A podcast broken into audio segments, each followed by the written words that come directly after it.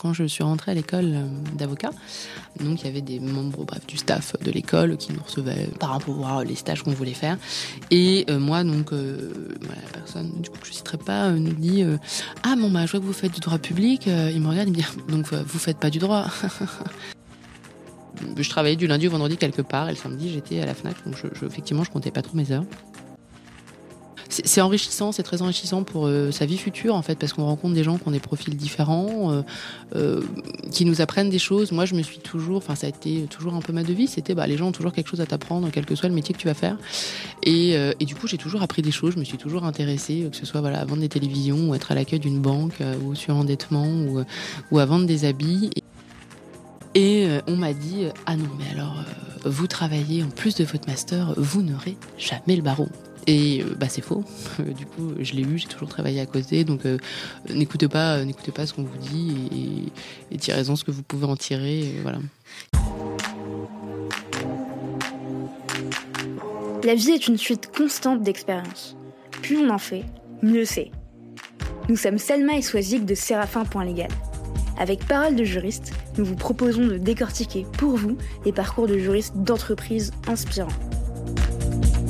Ils vous partageront leurs réussites, leurs échecs, leurs doutes et tous les conseils utiles aux nouvelles générations de juristes. Notre objectif Vous mettre à disposition toutes les recettes pour progresser dans votre carrière de manière concrète.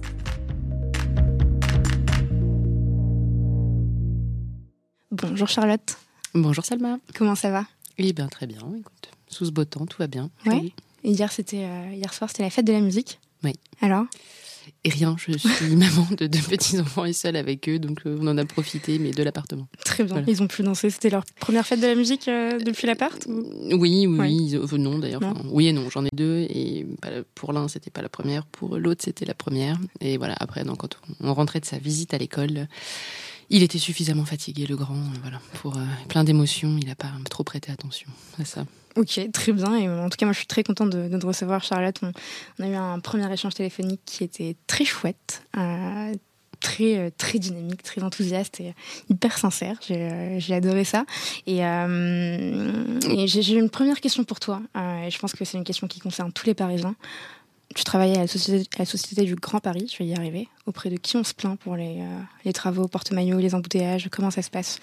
Alors, déjà, merci pour l'invitation. Je suis euh, très contente de participer euh, voilà, à, ce podcast que j'avais déjà écouté.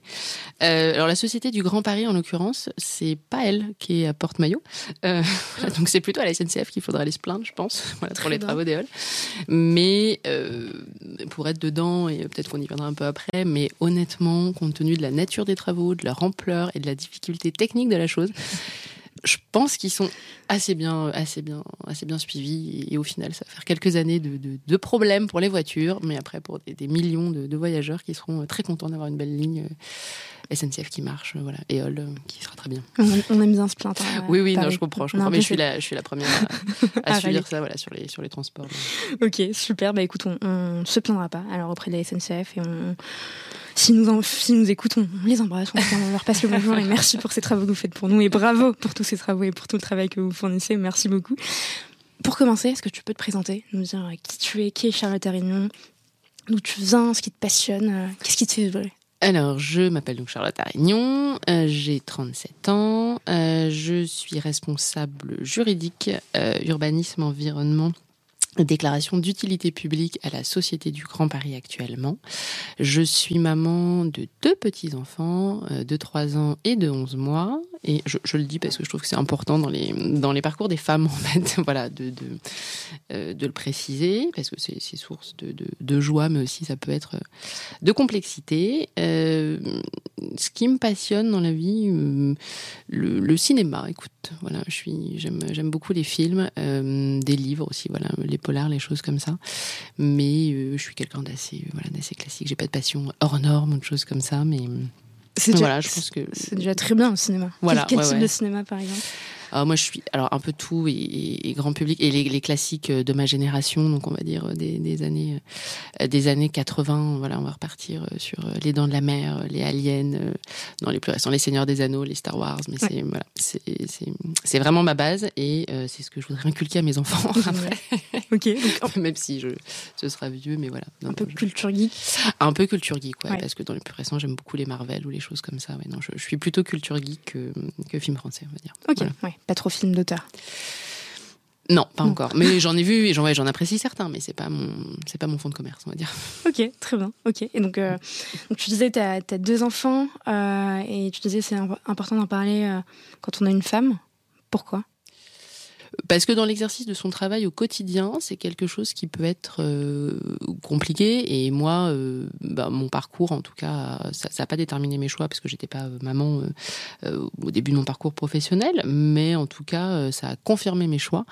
d'avoir voilà il y, a certains emplois qui sont plus faciles que d'autres et de souligner aussi l'importance que ça peut avoir d'avoir des, bons managers ou des bonnes directions où moi j'ai cette chance là voilà d'avoir des gens qui sont compréhensifs, enfin qui me font confiance et qui du coup me laissent des fois m'organiser euh, comme bon me semble tant que mon travail est fait, que ma charge de travail est absorbée euh, si je dois partir un peu plus tôt pour aller récupérer l'un des deux, il n'y a pas de. on m'en tiendra par rigueur. Génial, ce qui n'aurait pas nécessairement été le cas si tu avais choisi l'autre voie pour laquelle tu étais destinée à la base. Pas nécessairement. Euh, et en plus, voilà, je pense que dans beaucoup de, de, travail, d'ailleurs, euh, c'est pas forcément le cas. Et, ça peut être compliqué. Enfin, je dis pour les femmes d'ailleurs, mais c'est pour les papas aussi, hein, parce mhm. qu'on a quand même de plus en plus de papas très investis et qui, qui heureusement, euh, nous permettent de nous répartir mieux les tâches. Large sujet.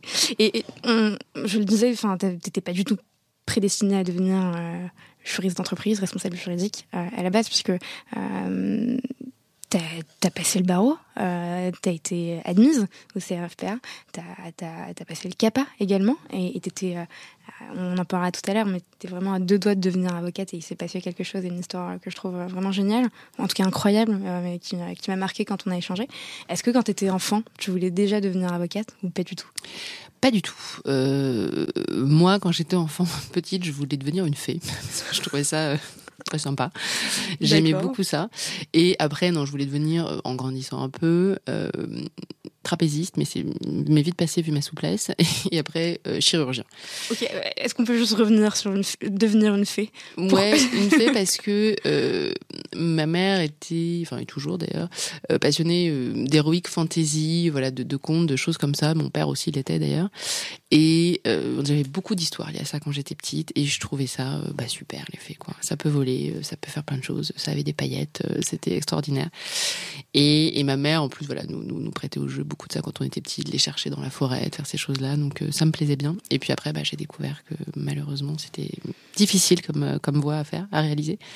Et euh, en grandissant, je suis passée, je suis passée à autre chose. Et le droit, c'est arrivé par un effet d'entonnoir en fait en rétrécissant petit à petit euh, euh, voilà en choisissant euh, le cursus du bac j'ai fait économique et social donc c'est vrai que bah, médecine c'était un peu plus compliqué quand on n'avait pas fait S et voilà effet d'entonnoir en rétrécissant petit à petit je me suis tournée vers ça j'ai eu mon bac et puis voilà j'avais des parents qui avaient enfin, je n'avais pas parce que je suis partie tôt de chez moi. Euh, j'avais pas les moyens forcément de faire une école de commerce ou des écoles qui sont payantes et, euh, assez coûteuses. Donc j'ai regardé bah, les cursus à la fac et je me suis dit bah quand on n'est pas certaine à 100% ce qu'on veut faire plus tard de sa vie, c'est un peu compliqué de décider, je trouve à 17 ans de toute façon de, définir ça et puis on connaît pas forcément en plus, enfin on connaît d'ailleurs pas du tout toutes les branches. Je me suis dit, bah, je vais choisir par élimination avec des choses où, euh, même si ça me plaît pas trop, euh, bah, je pourrais euh, me tourner vers d'autres filières assez facilement, vers d'autres voies, voilà. Et il y avait droit ou économie. Et je me suis dit, bah, droit, allez, c'est sympa. voilà. Et, je tentais droit. Donc, tu ne pas du tout d'une famille de juristes? Pas du tout, non. Tes parents faisaient quoi, si je peux me permettre? Alors, ma mère est infirmière. Et elle est toujours. Et euh, mon père était scénariste. Génial, ok.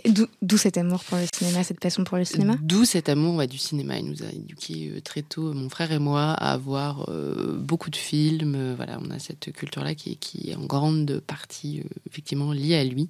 Et nos goûts sont très lié à ceux de mon père, on va dire. on, a été, on, a été, élevé avec ça. Ouais. Donc pas du tout en opposition au papa scénariste, euh, mais, euh, mais avec les mêmes goûts et, et, et, une mère finalement que une sorte de fait dans, dans, le cadre de son travail parce qu'on en parle. Oui, oui, oui, infirmière, ouais, je, je, je, les admire. Voilà, c'est un, travail très compliqué, très difficile et qu'elles font vraiment par, par, par vocation. Hein, voilà, et non, non, oui, elle a, elle a arrêté l'hôpital après parce que passer un certain âge, c'est quand même très fatigant, mm. Physiquement et moralement. Mais ouais, ouais, non, elle a une, une profession pas facile. Voilà. Euh, et, on la salue. Euh, sinon, on salue toutes les infirmières d'ailleurs. On salue tous les, tous les scénaristes, le CLC, tout le monde. Aussi, honnêtement, c'est pas une profession hyper facile non plus. et effectivement, tu, disais pendant notre première entretien téléphonique, euh, ça, m'a fait rire, j'avais trouvé ça génial. Tu me disais, je me suis lancée dans le droit bah, parce qu'en fait, bah, voilà, il fallait bien choisir quelque chose. Et donc, je me suis lancée dans, les études de droit. Et, moi, je trouve ça génial parce que, on, on, vient de le dire, es pas du tout tu viens pas du tout d'un milieu avec des parents ou un oncle ou une tante euh, dans le monde du, droit en tout cas. Qu'est-ce qui qu'est-ce qui t'a donné envie, euh, toi en tant que, tant que jeune, euh, en tant que jeune lycéenne à l'époque, de te dire ok, en fait je vais me lancer dans les études de droit? Est-ce que c'est vraiment c'était lié au fait de pas pouvoir, de pas te projeter sur des études qui coûtent de l'argent finalement? Ça a été vraiment par élimination au départ. Hein. C'est-à-dire que vraiment il y avait bah voilà les, les, les écoles, les choses qui coûtaient trop cher, c'était pas possible parce que je voulais pas prendre un, tout de suite un gros prêt étudiant euh, pour tout ça sans être sûr de ce que je voulais faire. Mhm. Euh, voilà, donc dans les critères, euh, y avait c'était ça. Et puis après, bah, en regardant ce qui était possible à la fac, euh, j'ai pris ce qui vraiment laissait le, plus de voies ouvertes. C'est vrai quand on s'engage en lettres modernes, bah, on a un peu moins de possibilités de repli. si on a fait deux, trois ans de lettres modernes, voilà, on peut pas retourner en droit, on peut pas retourner en économie. alors que si on fait du droit, on, qu'on valide ces années, on peut quand même aller vers pas mal de choses ensuite. Et c'est vrai que j'ai eu de la, la, chance parce que ça m'a plu, ça m'a plu, bah ça m'a plu. Les matières m'ont plu, l'approche m'a plu. Et ça, tu le savais euh, Enfin, tu savais que justement, en faisant des études de droit, on avait euh, des, enfin, on avait beaucoup plus de débouchés. Est-ce que est-ce que tu as croisé quelqu'un qui t'en a parlé ou est-ce que c'était juste en lisant, je sais pas, un, un, fascicule de l'UNICEF euh, Non, on a regardé un peu, puis on en avait discuté avec des, des, des professeurs. Moi, j'avais une très bonne voilà, professeure d'économie. On en a discuté et, et ça s'est ça s'est imposé assez assez naturellement. Puis c'était assez logique. J'en avais quand même discuté avec mes parents. Euh, je suis partie tôt de chez moi, mais voilà, ils connaissaient quand même. Euh, voilà, ils savent qu'il y a des filières qui sont mm. plus porteuses en tout cas que d'autres. Et oui, non, parce qu'à l'époque, en plus, c'était les, débuts d'Internet. Hein. on n'avait pas tout ça pour, pour nous aider et pour chercher. On était avec les petits modems qui faisaient du bruit. et voilà. Et donc, on n'avait pas tout ça pour nous aider. C'était beaucoup plus compliqué. On devait avoir des, des, des CIO, je crois, des trucs d'information pour les jeunes.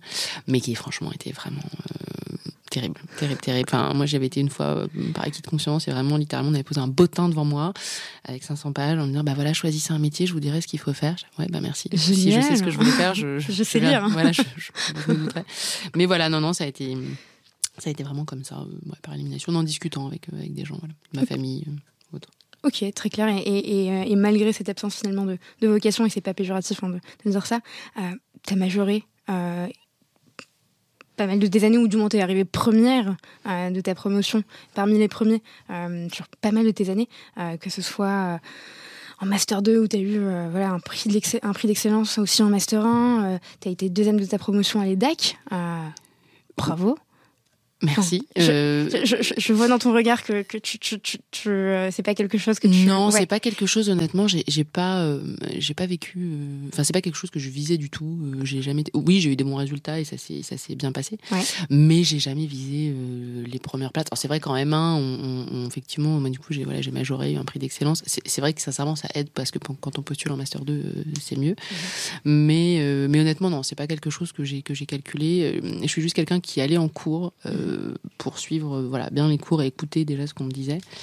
Et puis je révisais un peu avant mes partiels et, et, ça s'est euh, ça s'est bien passé. Ouais, ouais. T'as une manière très euh, très détachée d'en parler parce que je, suis sûre que derrière ça il y enfin y a beaucoup plus parce que moi ce qui m'intéresse c'est de savoir comment on passe bon bah voilà en fait il, il fallait que je fasse des études de droit j'ai fait du droit bah, parce que c'était là à euh, ok en fait je vais arriver parmi les premières de ma promo parce qu'en fait je travaille je cravache c'est ça en fait que mais moi je les ai bien vécues enfin mes études de droit j'avais des j'ai eu la chance d'avoir des professeurs qui étaient très intéressants du coup, voilà, qui rendait les cours hyper vivants, ce qui fait qu'on retenait déjà bien en, pratiquant. D'ailleurs, pas les cours, enfin, on pratiquait pas encore en amphi, mais, mais en tout cas sur les TD, les choses comme ça, qui vraiment nous ont rendu ça vivant. Donc finalement, on, apprenait déjà pas mal les tout ce qu'il fallait là.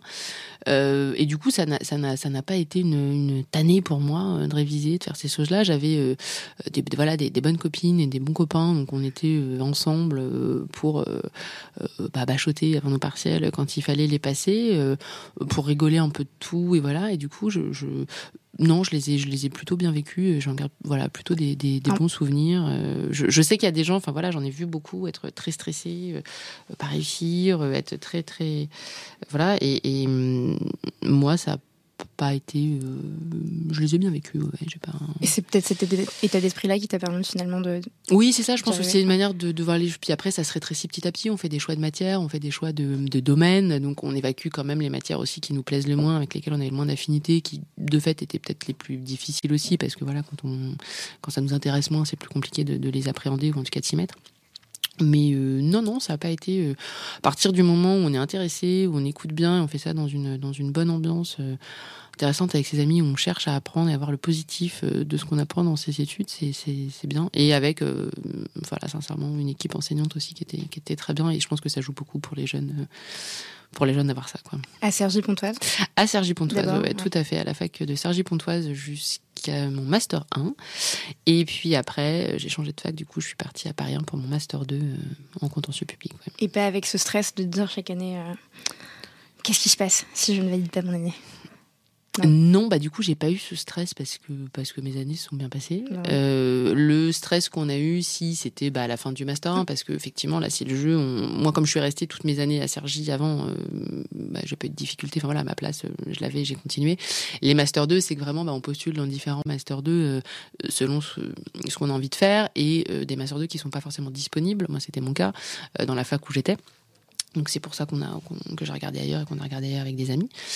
Euh, voilà. Et là, il y a un petit stress parce que bah voilà, on a envie de faire quelque chose et c'est vrai qu'on se dit bah ce serait dommage que j'ai pas euh, le master 2 que je veux euh, et faire pouvoir faire ce que je veux pour une histoire de notes, voilà. Mais bah moi j'ai eu de la chance, ça s'est bien passé aussi. Mais je suis persuadée que si on, on, travaille en tout cas au quotidien, enfin tout au long de ses études, on n'a pas on n'a pas de de mauvaises surprises. On peut peut-être ne pas avoir le master 2 idéal qu'on voulait, mais en tout cas on en a un qui, qui qui plaît quand même. voilà. correspond à ce Voilà, moi j'ai eu vraiment ce qu'on voulait, donc j'ai eu de la chance. Mais euh, Et, est-ce que tu as senti une sorte de. Peut-être que ma, question est totalement à côté de la plaque, mais j'ai été en, fac de droit, j'ai fait toutes mes études à, Paris 1, jusqu'au Master 1. Et, en fait, on, sentait une sorte de, mépris, en tout cas des, grandes facs parisiennes, euh, vis-à-vis des autres universités, qu'elles soient en province ou en banlieue. Alors, je pense que c'est assez vrai euh, au début des enfin en gros sur Paris 1 et Paris 2 on va pas se mentir. Euh, au début en tout cas parce que parce qu'ils sont un peu endoctrinés euh, là-dedans puis parce que c'est effectivement les grosses facs historiques de droit avec souvent les les, les professeurs renommés voilà. C'est quelque chose qui pour moi ma vocation trop s'appliquer. Un, parce que maintenant, les, grands noms du droit, les professeurs, vont quand même euh, un petit peu partout et dans, beaucoup de facs. Euh, deuxièmement, parce que euh, il y a quand même beaucoup d'universités maintenant qui, même de banlieue parisienne, ou, ou même de province, pour moi c'était déjà totalement le cas, mais qui sont quand même très réputés et qui en vrai ont des réputations en fait par master. Hein. C'est-à-dire qu'il y a des masters, euh, bah voilà, euh, qui sont très bons en droit du travail à telle fac, mmh. en droit public à telle fac, et ça varie là. Il y a quand même des campus, euh, voilà, le campus de Saclay qui finalement commence par dépasser les, les, les facs historiques. Donc je pense que c'est plus vrai. Je pense que c'est quelque chose en fait aussi qui est de moins en moins vrai quand on quand on avance dans sa vie professionnelle, mmh. on se rend compte que c'est vraiment quelque chose qui a pas lieu d'être. Moi en tout cas, je l'ai pas ressenti dans mon master 2. Je pense que très concrètement, c'est quelque chose qui peut se ressentir parce qu'il y a certaines mentalités comme ça. Dans mon master 2, moi je l'ai pas du tout ressenti ressenti parce que la sélection qui avait été faite euh, par la directrice euh, de M2. Que tu peux citer? euh, Madame Tedjen Colli, voilà. que, que, en tout cas, était à mon sens très intelligent, c'est-à-dire qu'elle prenait des gens qui venaient d'un petit peu partout. Alors, on va pas se mentir, c'était généralement les, dans les masters on va dire de droit public qui pouvaient appeler à aller à son master, généralement les majors de promo, enfin voilà, les sur dossier, mais qui venaient de partout et qui avaient un, un, un cursus très diversifié. Il y en avait qui venaient de Bordeaux, il y en avait qui venaient d'Aix, euh, il y en avait qui venaient de Sciences Po, il y avait une, fonctionnaire euh, qui faisait une formation professionnalisante et qui était là. Euh, on était nous deux de euh, une de Versailles. Il y en avait quatre du coup de Paris et deux ou trois d'Assas. Mais en fait, on était vraiment bah, hyper diversifiés. On, on venait d'un peu partout et ce qui fait qu'on n'a pas ressenti ça, bah, parce que bah, parce que comme tout le monde, on est un peu partout. Voilà. Et en l'occurrence, les étudiants qui avaient été sélectionnés, qui venaient de Paris 1 ou de Paris 2, n'étaient pas du tout comme ça. Donc on n'a pas eu ce problème-là. Mais maintenant, ouais, c'est qu'après des choses, quand on se balade dans les couloirs ou choses comme ça, qu'on peut entendre et qu'on peut qu'on peut ressentir. Et dans le cadre des stages que j'ai fait après, je l'ai pas ressenti en master et dans mon voilà. Mais en tout cas, oui, c'est des choses qu'on peut entendre. Euh, voilà. Mais euh, c'est bien aussi de leur prouver qu'ils ont tort et que finalement la personne ou les personnes qu'ils ont en face d'eux euh, ben, viennent de là où ils peuvent avoir des préjugés, et que finalement ça se passe très bien et qu'on n'est pas tellement plus en retard par rapport à eux. C'est totalement ça. Et puis, on, avait reçu Émilie, euh, le tocard qu'elle aime, qui, qui, était en fac de droit à Paris 2, à Melun, et qui nous disait justement, bah, en fait, généralement, si vous êtes à, Paris 2, rue d'Assas ou euh, Paris 1, euh, Panthéon-Sorbonne, bah, c'est aussi peut-être parce qu'il y a des critères euh, géographiques qui sont liés avec lieu de résidence et que donc il faut aussi démystifier tout ça. pour répondre à tous ceux qui, qui exprimaient un certain mépris par rapport à ça, tu parlais de de droit public sur la soixantaine d'épisodes qu'on a enregistrés depuis le, lancement de ce podcast. Tu fais vraiment partie des, rares euh, publicistes qui ont côtoyé ce micro. Euh, et on essaye d'en recevoir de plus en plus et j'espère qu'on en aura de, plus en plus. Et en même temps, tu vois, tu t'es aussi amusé à, attiser cette dualité entre publiciste et euh, privatiste au téléphone. Et, tu me disais, et je te je te shame, je te out. le droit privé m'a toujours moins plu parce qu'en en fait, c'est hyper simple, tout était dans les codes. et, je pense que tu vas recevoir plein de messages de, privatistes qui vont t'en vouloir en, te, en, critiquant tout ça. Mais blague à part, euh, Marc Mossé qu'on a reçu me disait quelque chose qui, nous a beaucoup marqué sur ce podcast, qui était qu'en fait, euh, il s'est dirigé vers le droit public, non pas pour son amour pour le droit, mais son amour pour la chose publique principalement. Est-ce que c'était le cas aussi pour toi? Non, pas tout à fait. Moi, c'était vraiment une. Déjà, ouais, sur la, la, la, séparation droit public, droit privé, en vrai, je pense que c'est un petit peu un, un faux débat qui est très, qui est très euh, réalisé à la fac en fait. C'est quelque chose qu'on nous inculte un peu à la fac. En plus, les, je pense très sincèrement plutôt par les privatistes parce que les publicistes restent quand même minoritaires. Hein. On est, mm. on est quand même beaucoup moins nombreux dans les, dans les amphis, dans les masters, dans les choses comme ça. Euh, Est-ce qu'on est des flemmards, Charlotte? En vrai, non, parce que moi j'ai toujours vu les. D'ailleurs, quand on avance dans sa vie professionnelle, c'est d'ailleurs assez intéressant. Enfin, je pense que c'est un faux débat parce qu'en réalité, en plus, on se fait une approche. Moi, vraiment, c'est juste que le, droit public me plaisait beaucoup plus, le droit constitutionnel euh, qu'on a dès la première année, en fait, m'intéressait plus. Le droit administratif m'a beaucoup plu. Euh, je pense aussi que c'est potentiellement une question de, de professeur. Hein. Moi, j'avais vraiment des professeurs qui, en tout cas, dans les matières publiques, euh, m'intéressaient, notamment un professeur après en droit de l'urbanisme, qui était avocat, qui était génialissime. Que tu peux citer aussi. Et eh ben, Christophe Agostini, voilà, si, si, si, nous écoute, je le remercie parce qu'il a suscité ma, ma vocation. Et, du coup, euh, c'est, voilà, moi ça m'a vraiment plus plu. Je trouvais que, mais de ma vie d'étudiante, ce qui en fait reflète en réalité pas du tout les professions en droit privé, euh, voilà, les, commentaires d'arrêt, les choses comme ça en droit privé me, ne me passionnaient pas. Je trouvais que bah, la question de droit, c'était vraiment on retournait ce que disait la Cour de cassation et c'était là. La solution, c'était les deux trucs qu'elle disait en dessous et globalement euh, dans les codes, j'avais les textes qu'elle citait et puis la jurisprudence qui me disait quoi faire. Je trouvais que la logique du, du, du Conseil d'État était plus intéressante. Le droit public, c'est un droit qui est jurisprudentielle. Donc concrètement, le, juge administratif, le Conseil d'État, s'est amusé à, faire et à défaire beaucoup de choses euh, plutôt le législateur. Et, voilà. Et je trouvais que la, rédaction de ces décisions, les choses comme ça m'intéressaient plus. Je trouvais ça plus intéressant. Voilà. Après, c'était, euh, c'est sûr, hein, voilà, on n'avait pas de code pour les partiels, fallait apprendre ces 300 dates d'arrêt. Euh, c'était potentiellement qu'un code mieux préparé, un peu plus compliqué. Mais non, moi, ça m'a vraiment plus intéressé. Et l'amour de la chose publique, non, c'était pas, c'était pas vraiment ça parce que je pense que même en droit privé, enfin, il y a quand même toujours un peu. Euh, alors, quand on se dessine au moins voilà, aux professions d'avocat, aux choses comme ça, il y a quand même toujours aussi l'amour de la chose publique, parce que défendre les justiciables, euh, c'est quelque chose que je, auquel je crois profondément. Et du coup, euh, que ce soit en droit privé ou en droit public, pour moi, c'est voilà, c'est la même bataille. Et après, voilà, cette dichotomie, mais qu'on nous présente et qu'on nous fait sur une petite guéguerre, elle disparaît petit à petit parce que quand on commence à travailler, déjà, on se rend compte qu'en fait, presque chaque branche du droit, du droit est un métier. Euh, voilà, finalement, faire euh, du droit pénal ou du droit des affaires, ça n'a absolument rien à voir, même si on fait du droit privé, et euh, faire du droit des contrats ou du droit de la fonction publique, ça n'a rien à voir non plus quand on fait du droit public. Donc c'est quelque chose qui passe après, voilà. Mais je, je, pense que les publicistes en souffrent un peu, et moi, pour la petite anecdote, quand je suis rentrée à l'école d'avocat, donc il y avait des membres, bref, du staff de l'école qui nous recevaient par rapport les stages qu'on voulait faire. Et euh, moi, donc, euh, voilà, la personne, du coup, que je citerai pas, euh, nous dit Ah, bon, bah, je vois que vous faites du droit public. il me regarde, il me dit Donc, vous faites pas du droit. voilà, donc, c'était un peu moyen. et tu réagis comment par rapport à ça sur le moment? Ben, Alors après, j'avais besoin, bref, d'avoir des dérogations à l'EDAC pour avoir mes, les PPI que je voulais, tout ça. Donc, sur le moment, j'ai un peu rien dit. Après, quand à la fin de l'école du coup, il y, a des, il y, a des, remises de prix spécifiques. Enfin, il y avait, je ne sais pas comment ça se passe maintenant, mais pour les dix premiers de l'école mhm. à l'EDAC, voilà, il y, il y, avait des remises de prix. Moi, il se trouve que j'étais dedans. Euh, j'étais la seule publiciste et j'ai revu cette personne-là à la remise de prix. Et là, je lui ai dit, bah alors, les publicistes, euh, finalement, ils s'en sortent pas si mal. Et ça a été juste, euh, voilà, ma petite vengeance parce que les choses un peu gratuites comme ça sur les préjugés, c'est un peu moyen. Voilà, donc bon. C'était en quelle année? Bah, je sais plus du tout parce que je sais plus du tout à quelle année j'étais. Ça remonte, hein, une pour moi. je, travaille depuis un certain nombre d'années, mais, mais je pense que ça a vocation à, s'atténuer, j'espère en tout cas. Après, cela dit, euh, il y a des équipes. Euh, enfin, moi, il y avait des professeurs qui étaient très bien à l'EDAC, voilà. Mais, euh, mais voilà. Mais cette personne-là, c'était pas très. C'était pas, pas, très drôle en tout cas. Voilà. S'il le pensait, c'est triste. Si c'était de l'humour, c'était pas très marrant. Très clair, super. Et il euh, et, il y a autre chose qui m'a marqué dans ton. Il y a beaucoup de choses qui m'ont marqué, Charlotte, euh, cette conversation. Non, j'ai vraiment passé un chouette moment avec toi au téléphone. Bah, euh, et il y a beaucoup d'étudiants qui disent, en fait, souvent ils disent, je dois faire le choix entre financer mes études par des jobs d'été ou faire des stages. Et en fait, euh, je peux pas faire les deux. C'est pas possible. En fait, il faut que, que je puisse gagner ma vie, donc euh, je pourrais pas faire de stage. Et ça devient une sorte d'excuse, euh, à tort ou à raison d'ailleurs. Et toi, tu as réussi à concilier les deux. et donc, je sais pas si tu partages ce, constat, mais généralement, quand on n'a on pas le choix, qu'on est ambitieux comme tu l'es, je pense que tu l'es, et qu'on a envie d'y arriver, on trouve souvent des solutions là où d'autres trouvent des freins et des difficultés en se disant, en fait, je vais jamais y arriver. Mais si on, a envie, on les trouve. Comment tu as fait? Euh, bah, moi, je suis d'accord. En fait, je pense que si on veut quelque chose dans la vie, il euh, bah, faut essayer de se donner les moyens d'y arriver. Alors, c'est sûr que des fois, c'est plus compliqué pour certains que pour d'autres, euh, mais ça dépend toujours par rapport à qui on se compare aussi. Hein.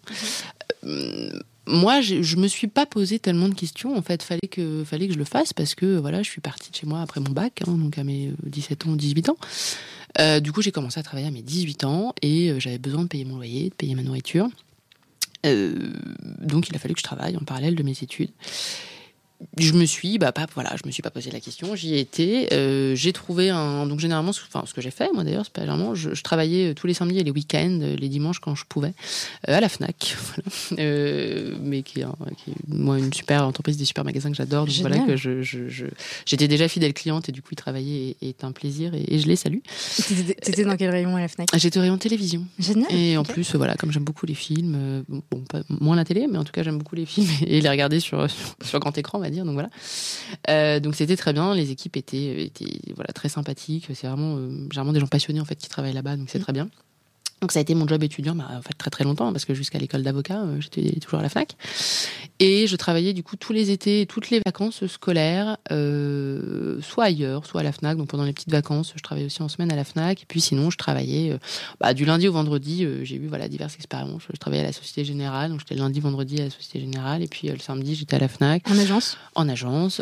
j'ai travaillé chez Comptoir des Cotonniers aussi, voilà, en boutique. Et puis le samedi, à la FNAC. j'ai travaillé plusieurs fois, plusieurs étés au, surendettement. Enfin voilà, j'ai eu du coup, je travaillais du lundi au vendredi quelque part et le samedi, j'étais à la Fnac. Donc, je, effectivement, je comptais pas trop mes heures. Mais euh, voilà, il a fallu le faire et je l'ai fait. Je pense que c'est très enrichissant, en fait. C'est ça rend peut-être un peu plus difficile les études encore que bah moi j'ai quand même voilà j'ai réussi il n'y a pas de ça mais euh, c'est enrichissant c'est très enrichissant pour euh, sa vie future en fait parce qu'on rencontre des gens qui ont des profils différents euh, qui nous apprennent des choses. Moi je me suis toujours enfin ça a été toujours un peu ma devise c'était bah les gens ont toujours quelque chose à t'apprendre quel que soit le métier que tu vas faire. Et, et du coup j'ai toujours appris des choses je me suis toujours intéressée que ce soit voilà à vendre des télévisions ou être à l'accueil d'une banque ou sur endettement ou, ou à vendre des habits. Et, et en voyant en fait le positif voilà j'ai pas eu l'impression de, vivre des jobs euh, euh, qui étaient qui étaient l'enfer. Euh, voilà, et, je trouve que c'est important de le préciser et de le rappeler parce que moi je l'ai fait toutes mes études pendant longtemps. J'ai fait des stages aussi tout à fait après. Alors c'est vrai que du coup je travaillais 7 jours sur 7, j'ai pas eu de vacances pendant 8 ans, mais j'en ai tiré beaucoup, je pense. C'est aussi un critère par la suite de la vie professionnelle et quand on va dans ces domaines qui peut qui peut plaire à certains. Moi ça a plu à mon président que j'ai eu voilà au conseil d'État euh, qui trouvait ça très bien. Ça montre un peu la, volonté des gens. Et puis vraiment, ouais, ouais, non, c'est enrichissant sur, sur la vie, sur la manière d'apprendre, sur la manière de, s'intégrer partout. Euh, c'est assez, assez positif. Et euh, je le souhaite peut-être pas autant à tous les étudiants, mais en tout cas, je le conseille quand même parce que, parce que je pense que ça apporte finalement beaucoup dans la vie. Et euh, surtout de pas écouter potentiellement ce qu'on vous dit, parce que moi, potentiellement, quand je suis arrivée à, bah, quand je suis arrivée à Paris 1, je m'étais inscrite à l'IEJ et j'ai pas, euh, pas présenté, bon, en fait, le, barreau, je m'étais inscrite, mais enfin, je l'avais pas fait cette année-là pour, pour diverses raisons. Euh, et on m'a dit ah non mais alors vous travaillez en plus de votre master vous n'aurez jamais le barreau et euh, bah, c'est faux. du coup, je l'ai eu, j'ai toujours travaillé à côté. Donc, euh, n'écoutez pas, n'écoutez pas ce qu'on vous dit et, et, tirez-en ce que vous pouvez en tirer. voilà. Selon qui Je n'aurais jamais Je ne sais pas, je ne sais pas, mais faut ne, ne, jamais froisser les, secrétaires euh, de l'administration à la fac. En tout cas, de toute façon. Ah, on aurait tellement. Mais c'est maladroit, voilà, c'est pas très adroit. Et en tout cas, je. Il y a une, volonté, il y a une, volonté de bien faire et de une gentillesse, en tout cas, dans, la volonté de faire, de donner un conseil. Oui, c'est ça. Et après, enfin, c'est vrai que moi, je l'ai perçu comme étant un peu maladroit parce que, enfin, c'est important de le dire parce que, effectivement, quand je suis arrivée à Paris 1, on était euh, deux à travailler euh, dans notre M2, euh, avoir des jobs étudiants à côté et une autre bon qui, qui, qui, gardait des enfants, enfin qui du coup avait un job aussi, voilà, pas, pas le, même typologie de, de, de, job fixe, mais en tout cas qui travaillait. Et du coup, c'est un peu, bah voilà, c'est un peu déconcertant quand on se dit, bah finalement, tous les autres, alors, soit habitaient juste à côté, soit avaient beaucoup, faut le reconnaître, bah, des parents qui pouvaient payer un studio à Paris en plus de tout ça. Et, et et, très bien pour eux. Et ce qui est très bien pour eux. Et moi, j'ai beaucoup d'amis voilà, mm. dont c'est le cas, et c'est super, et mm. c'est génial. Et en mm. plus, ils nous accueillent très volontiers chez eux, donc c'est super. Mais du coup, faut, faut pas que ça, faut pas du tout que ça décourage en fait ceux qui peuvent pas avoir ça. C'est pas grave, c'est très bien. Enfin, chacun, euh, chacun fait comme il peut à ce qu'il a, et c'est très bien.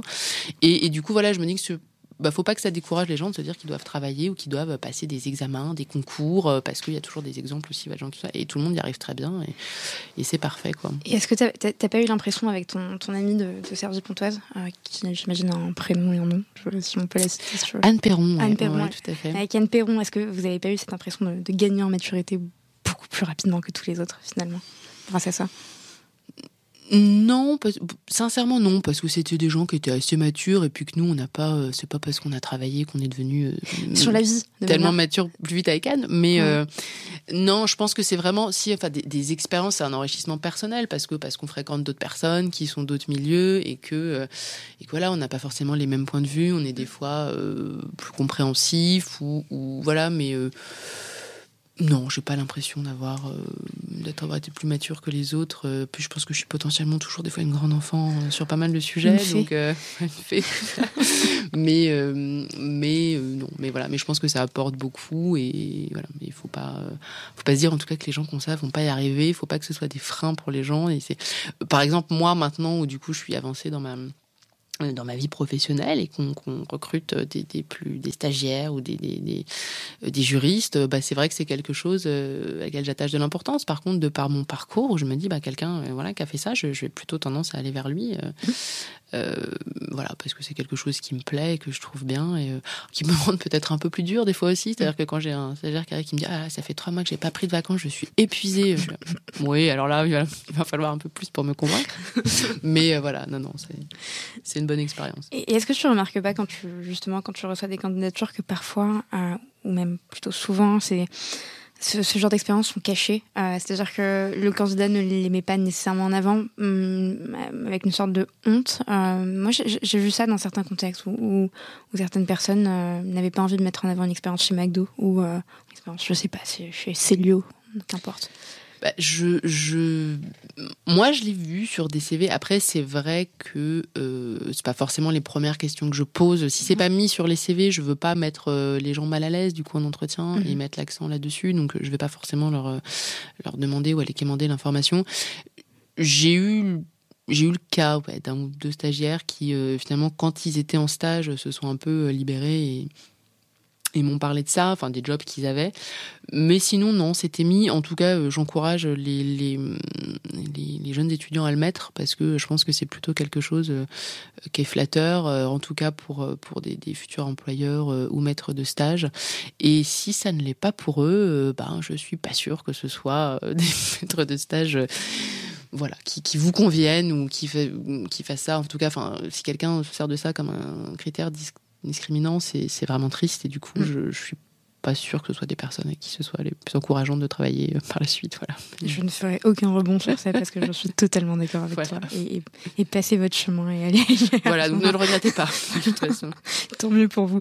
Euh, tu parlais du Conseil d'État euh, et, tu me disais, on a, j'ai eu une superbe expérience avec des personnes brillantes et incroyablement bienveillantes. Je sais que ce terme est galvaudé, mais en tout cas, tu avais une super bonne expérience au Conseil d'État. Euh, qu'est-ce que tu retiens de ce passage et de, cette rencontre avec euh, Jacques euh, Harry Casanova et, Christophe Champy? Je, le conseil d'étape pour moi ça a été vraiment extraordinaire parce que pour le coup alors quand on arrive d'une fac limitrophe de Paris et qu'on fait du droit public, le Conseil d'État, c'est le Conseil d'État quoi. Donc euh, nous, moi je suis, on avait la chance d'avoir des, professeurs dans le M2 de contentieux public du coup de Paris 1 qui étaient conseillers d'État et euh, qui nous ont proposé, enfin pour ceux qui voulaient faire des stages, c'était un M2 professionnel, donc voilà de faire un stage. Donc euh, on y a été avec plusieurs voilà amis du master. Et c'est fantastique parce que c'est vraiment, enfin, c'est un peu l'apothéose, quoi. On arrive là-bas pour un étudiant en, droit public, euh, c'est fantastique. Donc, on était vraiment déjà hyper, hyper enthousiaste. Et euh, moi, j'ai eu la chance, donc j'ai démarré par un stage au Conseil d'État. Et puis après, je suis devenue assistante de justice là-bas, à la première sous-section à l'époque. Euh, voilà, ça change de nom encore, le temps passe. Voilà, Agi. avec d'autres amis et d'autres personnes qui sont devenues des, des très, très bons amis. Et euh, ça a été vraiment fantastique parce que à la première sous-section, euh, j'ai eu des présidents qui étaient euh, qui étaient fantastiques. Bah, tu les as cités, donc Jacques Aragui de Casanova, puis Christophe Champy et une équipe en fait de, de, membres aussi qui était vraiment fantastique. C'est des gens qui étaient extrêmement brillants, totalement bienveillants avec nous, euh, qui nous ont formés, qui nous ont appris énormément de choses. Je pense que c'est finalement euh, un passage où j'ai été le, le plus formé de manière euh, efficace, rigoureuse, avec voilà bienveillance, gentillesse par ces, ces présidents-là qui étaient disponibles et en fait, alors en plus, on se rend peut-être un peu moins compte quand on y est, mais quand on grandit, je vais dire, qu'on continue, ils ont quand même en fait beaucoup de choses, beaucoup de travail, beaucoup de, voilà, de responsabilités et ils ont toujours pris le, le temps pour nous. Euh, et j'ai vraiment voilà appris beaucoup de choses. Ils m'ont continué à me passionner pour le droit public. Ils nous ont laissé euh, de l'autonomie, de la visibilité, ils nous ont fait confiance et ça a été ça a été formidable. J'ai rencontré en plus au Conseil d'État, j'étais avec des amis. Euh, je me suis fait des très très bons amis aussi là-bas. J'ai rencontré mon conjoint d'ailleurs au Conseil d'État aussi. Beaucoup de couples se sont formés au Conseil d'État à ce moment-là. Je les salue tous, mais il y en a beaucoup. Incroyable. On salue les couples, les couples du Conseil d'État à l'époque.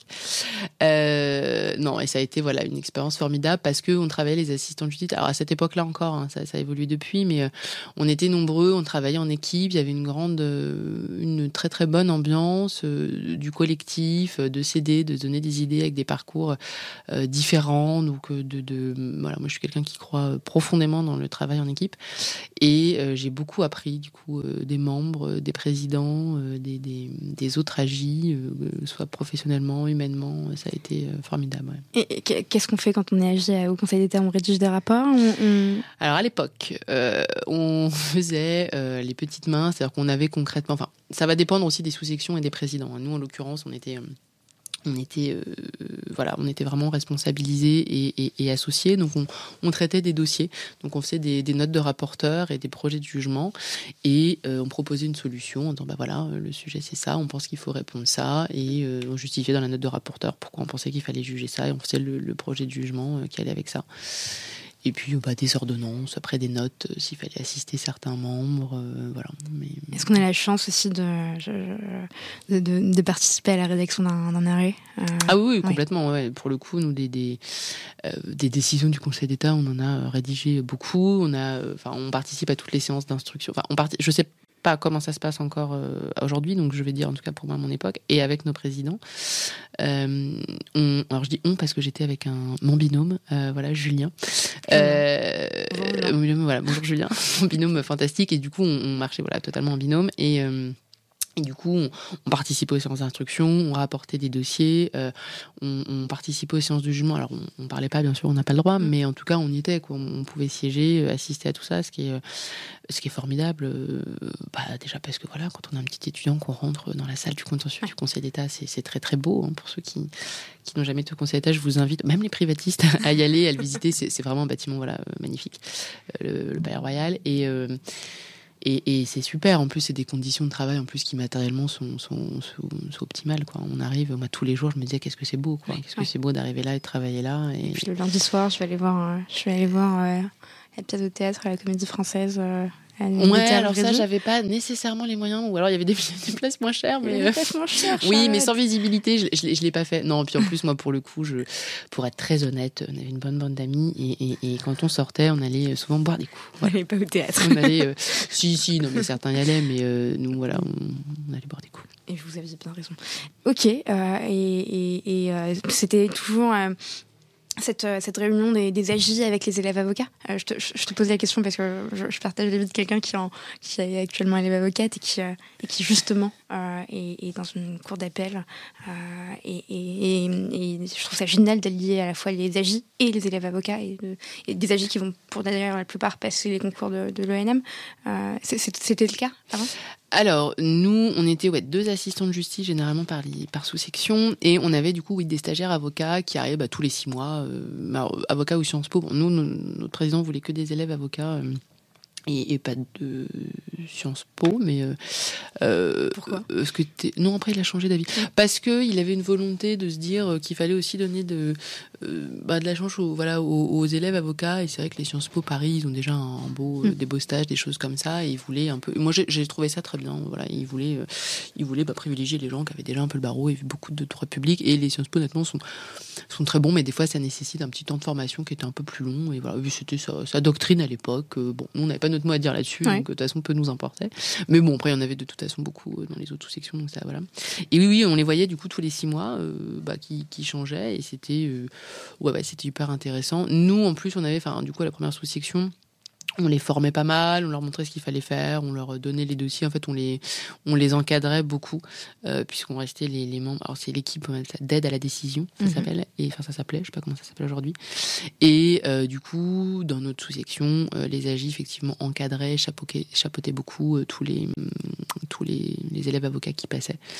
Donc, oui, c'était, c'était très sympa et c'est pour ça que bah, on a rencontré beaucoup de gens, que beaucoup de couples se sont formés. C'était pas qu'entre les agis hein, du tout. C'était voilà, ça faisait hein, beaucoup de gens qui passaient. Non non, c'était c'était super. Il y avait une super ambiance et je pense que tout le monde a été, enfin en tout cas à mon époque, très content de son passage au Conseil d'État. Euh, voilà. Conseil d'État et pas que Conseil d'État d'ailleurs, parce que tu es aussi, euh, es aussi passé par la Banque de France. Tout à l'heure, tu disais, bah, je, je, je, je, faisais du surendettement.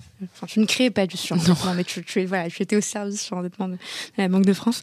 Euh, pendant trois étés euh, consécutifs, et, et j'ai lu sur ton profil LinkedIn que normalement c'est limité à deux étés, mais tu avais réussi à en demander un troisième. Ouais, j'avais fait ça. C'était un, un, Parce que dans les premiers jobs à chercher, quand on a 18 ans, enfin qu'on n'a pas d'expérience professionnelle, c'est toujours un peu compliqué, parce que voilà. Et la Banque de France, à l'époque, euh, recrutait euh, bah, des étudiants en droit dès la première année. Voilà, c'était le seul critère qu'ils avaient pour euh, pour travailler dans les départements de surendettement. Et du coup, j'ai postulé, j'avais été prise. Et honnêtement, j'ai trouvé ça très intéressant. Euh, très intéressant. L'équipe était, euh, était, était, formidable, hyper sympathique. Et, et les dossiers, le métier étaient euh, importants, intéressants. Euh, voilà, donc ça m'a ça m'a beaucoup plu, ça m'a intéressé. Euh, on voit des situations euh, humaines ou des histoires de vie qui euh, parfois sont sont franchement dramatiques et euh, qui du coup permettent aussi de relativiser quand des fois on peut avoir des plaintes sur sa vie ou des choses comme ça. donc c'est bien. Alors bon, il y a aussi des gens qui abusent un peu du système, on va pas se mentir, mais c'est en tout cas très intéressant, c'est très enrichissant et puis voilà, ça permet encore une fois de rencontrer euh, différentes personnes dans le milieu professionnel, différentes euh, personnes dans les usagers du service. Euh, voilà, c'était ouais, hyper enrichissant je, je, et je formateur. Je, je, tiens à préciser que je me suis quand même pris un, un, un taquet avant le début de cet épisode par Charlotte qui m'a expliqué que je dramatisais un peu la situation parce que j'avais écrit une, une, petite intro où je relativisais un peu quand même. et Charlotte, Charlotte m'expliquait que, alors non, effectivement, tout, tout n'est pas noir, tout n'est pas dramatique. Il y en a, il y a des situations qui sont vraiment dramatiques et tristes et, pas hyper bien faites, mais il y en a où c'est ça reste voilà globalement pour aider les gens à s'en sortir sur des situations qui ne sont pas toujours dramatiques. Enfin, en tout cas, ce système permet d'éviter de ne pas aboutir à des situations qui sont dramatiques. Euh, donc c'est quelque chose, euh, c'est intéressant et qui manque peut-être un peu de publicité d'ailleurs pour mm. ne pas arriver à des situations dramatiques, euh, se saisir de ces dossiers-là en, amont, ce serait bien. Et, du coup, toi, toi Charlotte, la vingtaine à ce moment-là, 18 ouais. bah, ouais, 18 20 ans. 19 20 ans. on est en juillet en août j'imagine. Tu t'es dans une semaine où, bah, pas de bol, t'as que des dossiers dramatiques, tu rentres chez toi, il est 17h30, 18h. Euh, comment tu, est-ce que tu as une sorte de charge mentale sur ces sujets? Ou est-ce que tu arrives facilement à t'en détacher en te disant, bon, bah, en fait, euh, c'est, pas ma vie, euh, c'est triste Il y a quelques histoires qui m'ont marqué, que j'ai trouvé tristes. après, je me disais que mon espoir, c'est d'essayer de mettre ma petite pierre à l'édifice et de faire que cette situation pour cette personne-là soit un peu moins dramatique et essayer de l'aider euh, à, améliorer ça. Voilà, euh, c'est ce que je me disais. Je voilà, c'est vraiment ce que je me disais pour pas rapporter ça trop. Euh, après, il y avait voilà ce que je te disais, tu avais des dossiers qui étaient quand même plus classiques, mais j'ai j'ai en tout cas, j'essaie d'avoir cette faculté-là. Bah, comme je le disais, j'ai une mère qui est infirmière, euh, qui pour le coup a travaillé à l'hôpital et qui a fini par arrêter l'hôpital parce qu'elle rapportait trop de, de, choses difficiles et qu'elle n'arrivait pas à couper à la maison. Donc voilà, quand on a vécu avec quelqu'un qui travaille dans le médical, c'est quelque chose où on sait que des fois, bah, il faut couper ou, pas, euh, pas vivre avec ça parce que. Euh, parce que c'est important et que qu'on peut pas euh, qu'on peut pas tout faire tout seul voilà. Mais que c'est important d'y participer et d'essayer de faire que ça aille mieux et, et peut pas apporter tout le poids du monde non, sur ses épaules. non mais on peut essayer de l'améliorer voilà. À son niveau voilà. c'est ce que je me disais. Et, non mais pour revenir euh, aux, infirmières et aux infirmiers c'est, je suis toujours très euh, marquée par leurs conversations quand, quand on se rend à l'hôpital n'importe, enfin, voilà, qu'on les côtoie, on les entend parler entre eux et elles, et, on entend souvent ces, conversations, tu sais, hein, euh, quand ils disent euh, on a énormément de charges de travail, euh, il n'y a personne pour, pour prendre cette, absorber cette charge de travail, bon bah je, vais prendre, c'est pas à moi de le faire, ça fait je ne sais combien de temps que c'est moi qui le prends, mais, mais je vais prendre quand même, et ça arrive très souvent d'entendre ce genre de conversation. Oui, mais ça c'est vrai dans tous les dans beaucoup de métiers qui se font par vocation en fait et où il y a une charge de travail qui est trop importante. Hein. C'est vrai pour euh, c'est vrai pour les infirmières, mais euh, ça va être vrai pour euh, les, les magistrats. là, j'ai une petite pensée pour mon conjoint qui fait une reconversion, enfin qui fait droit public et qui va devenir voilà magistrat judiciaire. Et et c'est vrai que bah, chez les magistrats c'est pareil, ils ont énormément de, de, de, travail. Et puis à un moment quand on a les gens en face de soi, alors encore pire quand on a l'hôpital ou quand on a les les justiciables, on peut pas dire bah il est 17 h je rentre chez moi quoi. Euh, et les laisser comme ça. Donc c'est vrai que c'est des gens qui, qui, qui, travaillent par passion, par vocation, et que souvent euh, ils, en donnent un petit peu plus euh, pour aider les gens. Et, mm. et c'est très bien. En tout cas, moi, je le, je le comprends. Et oui, peut-être que ça justifierait un peu plus de reconnaissance à ces personnes-là, mais c'est un autre débat qui ne sera pas le nôtre aujourd'hui. Mais voilà. Je, ne dirais pas payer les plus. Ah, je ne dirais pas. Ouais, ou renforcer les équipes, quoi. Mais on, arrive à, à, ton expérience de, T'élèves avocate, euh, t'étais destinée à devenir avocate, on le disait, t'as as été euh, majeure de promo, deuxième de ta promo à l'EDAC, euh, un super parcours, euh, deuxième de ta promotion, voilà, c'est ça. Euh, mais on s'en fiche, j'ai bien compris, c'est pas un sujet, mais qu'est-ce que tu penses justement, on parlait de l'EDAC, on parlait de comment ça s'est passé, qu'est-ce que tu penses de de cette vision aussi qu'on a euh, de, de, de, de l'EDAC versus le FB, euh, ce côté prestigieux d'ici les Moulineaux euh, versus Viroflé. Enfin, encore une fois, un peu comme la conversation qu'on a eue tout à l'heure sur, sur Paris 1, Paris 2 versus toutes les autres. Alors, chose que moi, j'ai passé, en fait, je me suis retrouvée à l'EDAC parce que, pour des sombres raisons budgétaires et le temps de pouvoir payer l'IUJ et de m'inscrire, les inscriptions étaient fermées à Paris 1, donc du coup, j'ai dû me réinscrire à Sergi, bref, on pouvait payer jusqu'au mois de décembre. Euh, voilà, très clairement. C'est en plus honnêtement c'était un peu plus compliqué parce que du coup je n'ai pas mis les pieds à l'IUJ. Enfin j'ai rien fait donc je suis je, suis venue aux épreuves, je savais même pas trop sur quoi j'allais tomber parce que j'avais rien pu suivre euh, voilà de ma préparation. Et j'ai pas fait de prépa privée en plus donc euh, bon voilà, y aller comme ça. je pense que entre les DAC et le FB c'est un peu c'est un peu un faux débat. Enfin, moi, j'en ai jamais souffert. j'en ai jamais souffert du tout. pour les, mes stages, les choses comme ça, j'en ai pas souffert non plus en vrai, c'est une question de master 2 et de stage. C'est pas, ça n'a jamais rebuté les gens. Enfin, en tout cas, le fait d'être à l'EDAC. Et de nouveau, si ça doit en buter certains, bah, n'y allez pas parce que c'est, non, moi, j'ai pas du tout souffert, souffert de ça. À mon époque encore, la seule chose, c'est que l'EDAC était à Virouflet et le FB était encore potentiellement à Bastille. Et du coup, c'était quand même beaucoup plus près. Virouflet, c'est plus loin quand on est sur Paris. C'est plus compliqué à desservir. Mais c'est plus le cas maintenant qu'ils sont ici, les Moulineaux. Donc le, Et puis moi, en plus, j'avais quand même vraiment beaucoup enfin 90% de mes amis en fait étaient, étaient à l'UFB. Euh, du coup, euh, non, j'en ai vraiment pas du tout souffert. Et honnêtement, je pense que les étudiants de l'UFB et de l'EDAC euh, n'en ont pas grand chose à faire.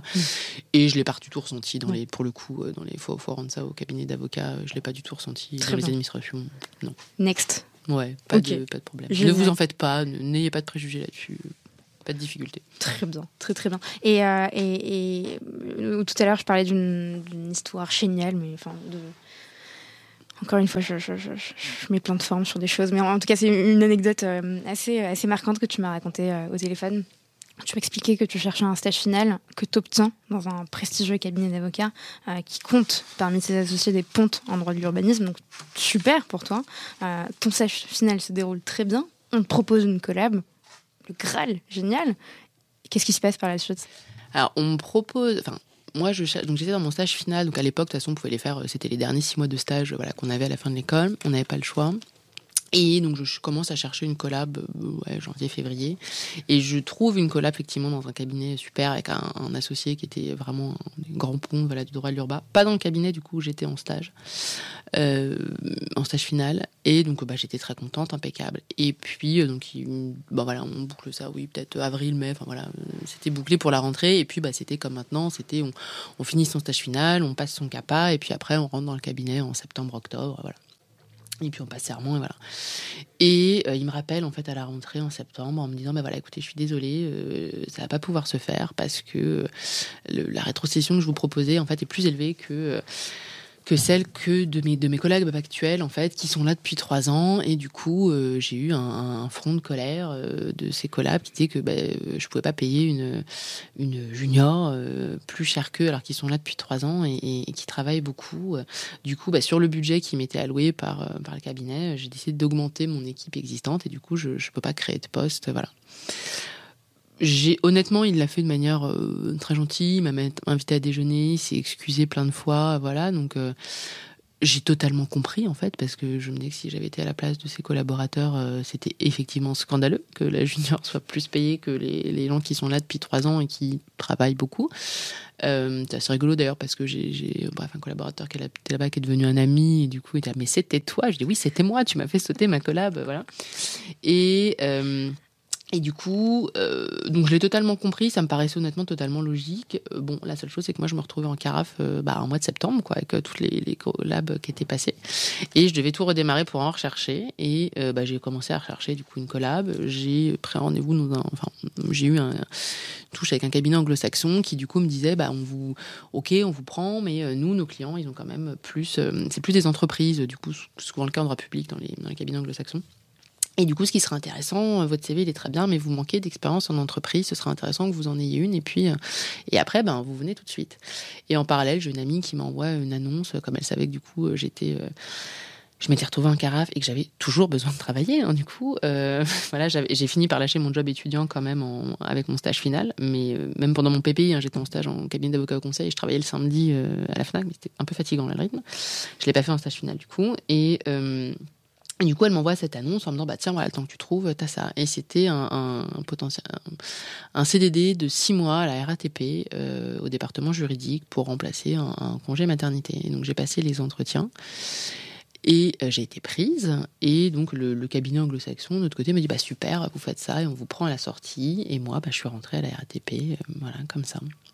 Et je l'ai plus jamais quitté. Enfin, je l'ai plus jamais quitté. J'y suis restée. Ouais. Et t'as dit non. Enfin, t'es plus jamais retournée à l'avocature. Non, je suis pas retournée à l'avocature parce qu'en fait, au bout des six mois, euh, moi vraiment, le, ça m'a passionné en fait. Le, le, euh, encore une fois, j'ai eu de la chance. Enfin, l'équipe était était formidable. Je suis tombée euh, dans un bureau. Enfin, les, managers étaient très bien, les, les, collègues étaient très bien. Je suis tombée moi dans un bureau avec une personne formidable qui est devenue une très bonne amie aussi. Euh, le monde des transports m'a hyper intéressée. C'est vraiment passionnant.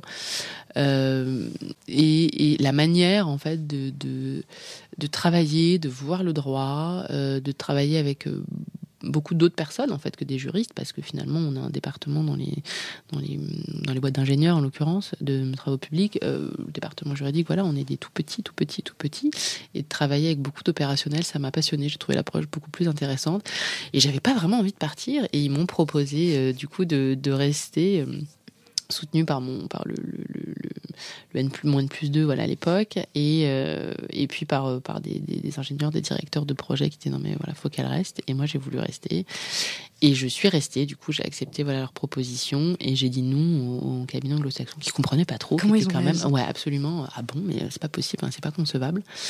Et non moi vraiment ça m'a passionné et à l'inverse mes, mes mes expériences moi en cabinet d'avocat ou les retours que j'avais d'amis euh, euh, qui avait commencé, à, enfin, qui, qui, exerçait depuis un peu plus longtemps que moi, ne m'a pas euh, m'a pas donné une vision en tout cas qui me qui me qui m'enchantait sur ce métier-là en tout cas avec moi ce que je voulais faire. Et euh, du coup non ça m'a pas donné du tout envie de repartir faire le métier d'avocat. Mais tu te souviens justement de, enfin là tu nous as expliqué ton cheminement sur cette prise de décision où, effectivement qui a été constituée par plein de trucs ta passion pour en tout cas cette découverte du métier de juriste euh, au sein de la RATP, euh, ta passion pour les projets, euh, le fait de travailler avec différents corps de métier et de l'autre côté d'avoir des, avocats qui commençaient leur carrière, qui te donnaient des retours, des retours de, ce qui se passait en cabinet. Mais je me mets, je me mets à ta place ou à la place de ton entourage, peut-être tes parents ou, peut-être peut-être pas, mais tu as fait tous ces efforts, tu as passé, t'es reçu au, au, CRFPA, tu euh, t'obtiens ton CAPA, ton CAP euh, et tu, tu deuxième de ta promo. Euh, t'obtiens collab, mais finalement qui t'est retiré, mais pour des raisons qui, te sont expliquées. Ensuite, un cabinet anglo-saxon prestigieux qui t'accepte. Et tu dis, en fait, tu, tu, tu, laisses tout ça. Comment ils réagissent de, de leur côté? Ils te disent pas, mais enfin, Charlotte, désolée, mais t'es dingue, qu'est-ce que tu fais? Non, très bien. Un, euh, je, pense que ça vaut quand même le coup de passer le CAPA. Un, parce que la formation, euh, elle est quand même intéressante. Je trouve que c'est quand même très intéressant de passer dans des cabinets, de voir comment ça se passe. voilà, c'est une formation qui est très enrichissante, qui est très bien. Ça vaut le coup aussi des fois d'un niveau euh, salaire quand même et recrutement, parce que pour beaucoup d'entreprises, ça peut être un gage de, de, bah voilà, de qualité. Il a eu le CAPA, il a, il a été formé. C'est vrai que quand on fait quand même un an de stage, que ce soit avec ses PPI, ses cabinets, c'est enfin, quasiment une année d'expérience expérience professionnelle en plus, hein, mhm. voilà, qui est, qui est, quand même intéressante. Euh, ça aide aussi en termes de salaire, parce que du coup, on, rentre à une grille qui peut être potentiellement plus haute. Non, mon entourage l'a très bien pris. Euh, bon, l'important, c'est que je sois contente et épanouie dans mon travail. Et moi, ça a toujours été mon, mon leitmotiv. Et parce que je pense qu'on est performant et très bon dans son travail quand il nous plaît et euh, quand on est investi. Et du coup, euh, j'ai fait choix de ce qui me plaisait. Et à partir du moment où ça me plaît, où je suis heureuse, mes proches sont heureux.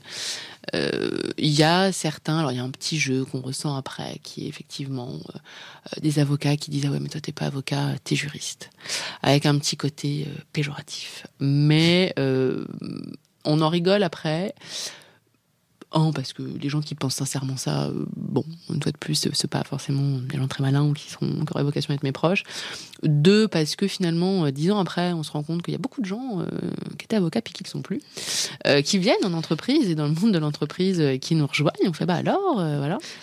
Et voilà, donc c'est pas et puis, ce qui a été très très drôle surtout, c'est que moi, je, je, travaille, enfin, je travaille en tout cas dans des, dans des grosses entreprises, euh, c'est qu'on retrouve des avocats euh, comme euh, qui sont nos clients, enfin, qui, dont on est les clients, et c'est quand même tout d'un coup très drôle mmh. d'avoir été d'avoir eu soit des amis pour qui euh, en cabinet c'était compliqué, avec des gros horaires, pas très bien payés, des choses comme ça, et là d'avoir ce même associé en face de soi qui concrètement, puisqu'on est un gros client, est extrêmement affable, gentil, euh, nous fait ça. Et c'est très intéressant de ce côté-là parce que du coup la roue tourne quoi. On est on est de l'autre côté et du coup ça montre bien qu'il faut, à mon sens en tout cas, toujours traiter tout le monde avec respect, voilà, et empathie parce que vous ne saurez jamais qui vous allez avoir dans dix ans en face de vous, à côté de vous et euh, surtout en droit public en l'occurrence. voilà. Mais voilà, non, non, c'est, c'est, moi, j'ai pas regretté une, une seule fois. Et après, c'est propre à moi. Hein. Il y a des gens qui sont très épanouis dans la dans la profession d'avocat mmh. et, c'est très bien. Mais euh, moi, j'ai pas regretté une minute. Euh, non, non, non, il y, y, en a. Voilà, ça dépend voilà des cabinets, des structures d'exercice. Mais, voilà. C'est propre à chacun, mais euh, en tout cas, n'hésitez pas, voilà, si je peux dire ça, n'hésitez pas à aller dans cette branche-là, faites vraiment ce qui, ce qui plaît et, et n'hésitez pas à aller voir. Et euh, encore une fois, ouais, la petite blague de, de vos amis, euh, ouais, mais moi je suis avocat, on m'appelle maître et, et toi t'es juriste, ouais, mais cinq ans après, dix ans après, elle a, elle, a, elle a, plus tout à fait la même, le même goût, elle peut avoir un goût un peu amer hein, pour certains. voilà. Non, mais c'est vrai, c'est vrai, faut le dire, faut le dire, faut le dire. Je, je prends, je prends. Et, et, et donc tu, tu, tu rejoins la RATP. La RATP, évidemment, tout le monde connaît, tout le monde s'en fiche de ma description. Euh, en région parisienne, au moins, je suis pas sûre que dans, dans, ben, la France, euh, tout le monde connaisse. Mais... En, en, région parisienne, évidemment, on n'est pas écouté qu'à Paris, on n'est pas écouté qu'en France, et ça, c'est chouette, encore une fois. Euh, la RATP, c'est le troisième opérateur mondial de transport urbain. C'est 70 000, près de 70 000 collaborateurs, 69 000 plus précisément, euh, une, une, implantation dans 14 pays, ça on a tendance à l'oublier. Enfin, moi, je, typiquement, je, enfin, c'est tout bête, mais on est parisien, on a l'impression que la RATP, ça nous appartient, c'est cadeau, mais en fait, la RATP, évidemment, c'est dans plein, plein de villes, plein de pays. La RATP, c'est aussi euh, euh, des, euh, c'est aussi euh, dans notre quotidien, c'est des moments de grâce dans le métro, comme sur les NKM. c'est des trajets marquants, c'est euh, des retards, des rencontres, mais surtout un réseau de transport urbain qui est envié par de nombreuses villes. Alors, chacun a son avis sur le sujet, mais euh, encore une fois, de mon expérience personnelle, euh, quand on arrive, euh, qu'on vient du Maroc et qu'on arrive à Paris, on est super content d'être à Paris. Voilà, il y a quand même une différence, un gap. Soyons contents. Soyons heureux de ce qu'on a. Euh... Ouais, non, sincèrement, c'est une, une, entreprise, moi que je connaissais, bah voilà, comme tout usager du réseau de transport public, euh, voilà, avec cette vision-là. Euh, c'est une entreprise qui, sincèrement, est formidable. On a tendance à voir euh, bah, les problèmes, hein, parce qu'en tant qu'usager, euh, voilà, il y a des retards, c'est bloqué, c'est mal indiqué. Bon, ça va dépendre des lignes. Hein. Moi, j'habite sur la ligne 13. C'est vrai que c'est monstrueux, on va pas se mentir. Enfin, c'était, ça va mieux. Voilà, mais il y a des lignes qui, qui marchent parfaitement. Mais donc, on a tendance à, à se plaindre de ça. En quand on voit euh, l'envers du décor, euh, quand on voit les équipes qui travaillent derrière, ce que ça représente, le coût que ça représente, l'investissement des gens qui sont derrière tout ça, euh, c'est une très belle entreprise avec vraiment des gens qui sont euh, très investis, euh, qui ont une connaissance euh, technique du métier qui est impressionnante voilà, qui, qui, est très bien organisé, qui marche vraiment bien. Après, oui, il y a des, il y a des problèmes techniques, mais par rapport au, au, flux en fait de personnes qui sont brassées, euh, aux technologies qui sont euh, mises en œuvre, euh, à la difficulté des travaux qui sont réalisés, parce que moi, je suis arrivée dans une période où il y avait beaucoup en fait du coup les, les projets de, de prolongement de lignes mmh. ou voilà de de remise à niveau du RERA, du RERB, des choses comme ça. C'est des travaux en fait qui sont colossaux, qui arrivent à être faits en gardant des lignes en, fonction. Euh, voilà, une, fois qu'on est dedans, on se rend compte que c'est quand même une entreprise qui marche en réalité très très bien, euh, avec des gens qui sont vraiment très compétents et, et, euh, et non, et sincèrement, c'est vraiment voilà une, boîte formidable. Et on a toujours la petite blague, on me l'a fait en arrivant, moi je ne la connaissais pas, mais c'est RATP, euh, reste assis, t'es payé. Euh, pas du tout, honnêtement, pas du tout. C'est vraiment des gens qui travaillent beaucoup pour. Euh, voilà, qui sont vraiment très investis, euh, qui ont une vraie vocation euh, du service public, hein, ce qui moi est un peu mon cas où on y croit. Et, et, et, et non, c'est sincèrement c'est une très belle entreprise avec des diversités de profils hyper enrichissants, que ce soit du conducteur de bus au mainteneur de métro, mmh. aux ingénieurs qui font tout ça. Et il y a une et ça marche aussi bien parce que il y a une vraie un vrai sentiment d'appartenance quand même à cette entreprise. voilà, on est un peu comme une comme une grande famille, voilà, avec les collègues et tout ça et c'est et c'est assez sympa parce que c'est des, des, des, on va pas se mentir c'est des, il y a beaucoup d'emplois qui sont pas toujours faciles mmh. euh, où on a une charge de travail qui est importante mais c'est toujours plus facile quand on s'entend bien avec ses collègues et quand l'ambiance est bonne et euh, voilà et, et, ça a été le cas euh... je suis toujours très surprise par euh, la capacité de certaines personnes euh, à, à, à dire des choses ou tenir des propos, avoir des jugements comme celui que tu Oui, sans connaître, sans oui, connaître. c'est sûr. Mais c'est, Mais c'est pour ça que je, je rétablis voilà, vraiment ouais. la, la, vérité. Il y a, il y a et, et, et, je suis fascinée par, par la RATP, comme tu le disais. C'est, euh, j'avais vu un, un, reportage ou un documentaire, je me souviens plus, et, et j'avais découvert aussi qu'il y avait ce forcément euh, ce fonctionnement par ligne et en fait dans chacune sur chacune des, des lignes euh, c'est peut-être différent mais tu m'expliqueras mais sur chacune des lignes de métro par exemple euh, c'est, c'est aussi un fonctionnement de de, spécifique. Euh... C'est un fonctionnement par ligne euh, avec des conducteurs spécifiques, avec des, des, des, postes de commande voilà, spécifiques, des, des, des plannings spécifiques, des, du matériel roulant mmh. qui est spécifique, des technologies de métro qui sont pas les mêmes, donc de la maintenance qui mmh. est pas les mêmes. Euh, non, c'est très compliqué. C'est super, honnêtement. Moi, je suis vraiment quelqu'un qui a trouvé un attrait dans, voilà, dans tous les différents travaux que j'ai pu exercer. La RATP, c'est formidable hein, pour tenter qu'on soit un petit peu curieux et qu'on mm. s'intéresse. Euh, c'est génial, quoi. Moi, quand j'ai pu monter, euh, j'ai demandé à monter dans une cabine de métro. C'est fantastique, quoi, de, pouvoir être dans un train, euh, de voir un atelier de maintenance, de, de, ou les travaux qui sont réalisés. Moi, je, en tant que juriste, j'étais voilà de droit public, en tout cas beaucoup sur les sur les travaux de prolongement de ligne et ses impacts. C'est formidable. Et en plus, c'est un un service public moi, en laquelle, voilà, dans lequel je crois. Mm. Euh, je suis attachée. Je trouve que les, les, gens se plaignent, mais ça marche quand même globalement très bien à un mm. coût qui peut sembler très élevé pour certains et qui l'est, mais qui en réalité, euh, compte tenu des coûts de fonctionnement et de la qualité de service, est, peu élevé. Euh, non, c'est super. J'ai voulu y rester, je, je, le regrette pas du tout, et je et j'ai eu la chance aussi de, travailler, d'échanger ou de rencontrer des gens là-bas qui sont euh, que j'ai trouvé investis dans leur travail, d'horizons très différents tous, voilà, et qui m'ont qui m'ont beaucoup apporté. Euh, je, pense que la RATP aurait intérêt à réutiliser tout ton passage, tout ce passage que tu viens de faire comme, euh, comme publicité pour la marque employeur. Venez rejoindre la RATP. je crois qu'ils sont, je crois qu'ils sont, je crois qu'ils sont assez, euh, assez bons. Ils sont assez bien notés, en mm. tout cas pour l'ambiance, voilà, la, la, charge de travail. Après, il y a d'autres sujets qui se profilent, mais. Et qu'est-ce qu'on qu'est-ce qu'on fait quand on est juriste au sein de la RATP C'était quoi tes premiers jours, tes premières missions? Moi, je suis rentrée au, à l'entité construction maintenance, donc en gros qui est l'entité, bon, je, vais schématiser, mes droits publics de, de, du département juridique, hein, parce qu'il y a tous les aspects après droit pénal, droit des assurances, voilà, droit du travail. Euh, en, plus, euh, ben on fait du droit des marchés publics, du droit de l'urbanisme, du droit de l'environnement, euh, du droit de la responsabilité voilà, publique. Euh, à la RATP, ça marchait par, par projet, c'est-à-dire qu'on avait des juristes, euh, chaque juriste avait un, projet, plusieurs projets, et on suivait le projet, on répondait à toutes ces questions sur le projet. Donc ça va d'un projet de prolongement de ligne à, une réflexion d'une trémie d'accès, à, voilà, à diverses choses, à des, des, des marchés d'achat du matériel roulant, enfin c'est assez divers et varié. Et, et on répond bah, à toutes les questions qu'on a sur ces sujets là alors on répond, on anticipe aussi, surtout beaucoup euh, sur les problèmes qui vont arriver pour éviter justement qu'il y en ait.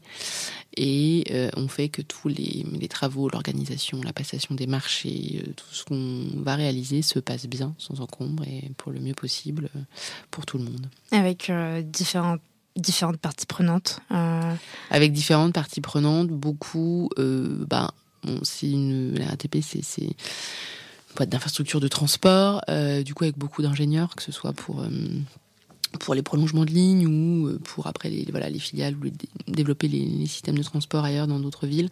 Euh, donc avec beaucoup d'ingénieurs, mais euh, en tout cas avec plein de métiers qui sont extrêmement différents au sein de l'entreprise, avec des acheteurs, des, des, des, chefs de projet, voilà, très, beaucoup, beaucoup de monde. Et en même temps, c'est ce qui fait que moi, ça m'a beaucoup plu, c'est que c'était très, enrichissement, très enrichissant, beaucoup de, beaucoup de diversité et toujours apprendre de, de, chaque métier voilà, et de son, son prochain en face avec des gens qui n'ont pas du tout du tout la même vision que nous et qui en plus connaissent globalement. Alors bon, ça, ça devient de moins en moins vrai, mais parce que maintenant dans, toutes les écoles d'ingénieurs, c'est intégré dans les profils, mais ça l'était probablement beaucoup moins il y a 15 ans, euh, avec pas du tout de connaissances en droit public euh, sur euh, ce qu'on doit faire en droit de l'urbanisme, en droit de l'environnement, c'est encore pire. Et pourtant, c'est des sujets qui sont de plus en plus prégnants, de plus en plus importants, présents, et auxquels on n'échappe pas et auxquels on est contrôlé et pour lesquels on peut avoir voilà des, des, des problèmes après.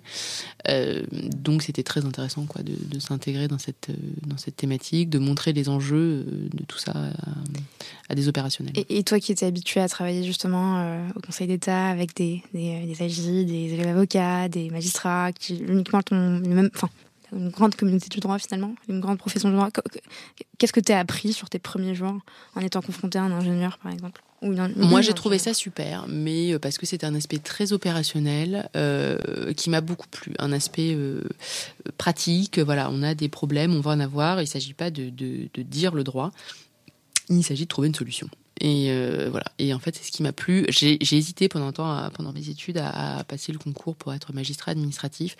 Et puis j'ai renoncé à un moment en me disant, bah, je trouve qu'en fait, c'est un métier qui est un petit peu solitaire. Euh, voilà, on est un peu, on peut être un peu tout seul, on fait ça, ça, ça manque pour moi, hein, ça manquait de Après, des amis qui sont, qui sont, voilà, c'est un métier formidable, hein, mais euh, moi, ça me convenait un peu moins. Et c'est vrai que l'aspect opérationnel, par contre, m'a tout de suite euh, vachement plu. De, euh, ok, le droit c'est ça, on, doit faire ça, mais on en est là. Qu'est-ce qu'on fait Comment on fait au mieux Comment on rattrape le coup Comment on anticipe Comment on monte Comment on, s'arrange pour que tout ça soit, soit bien Et, j'ai trouvé ça super. Après, c'est une question de personnalité, c'est une question de, de, pratiquer, mais moi, en tout cas, ça m'a, ça m'a hyper intéressé cette, cette manière d'exercer. La même créativité qui t'avait plu en choisissant le droit public euh, un peu plus. Ouais, voilà, non, non, mais c'est oui, oui.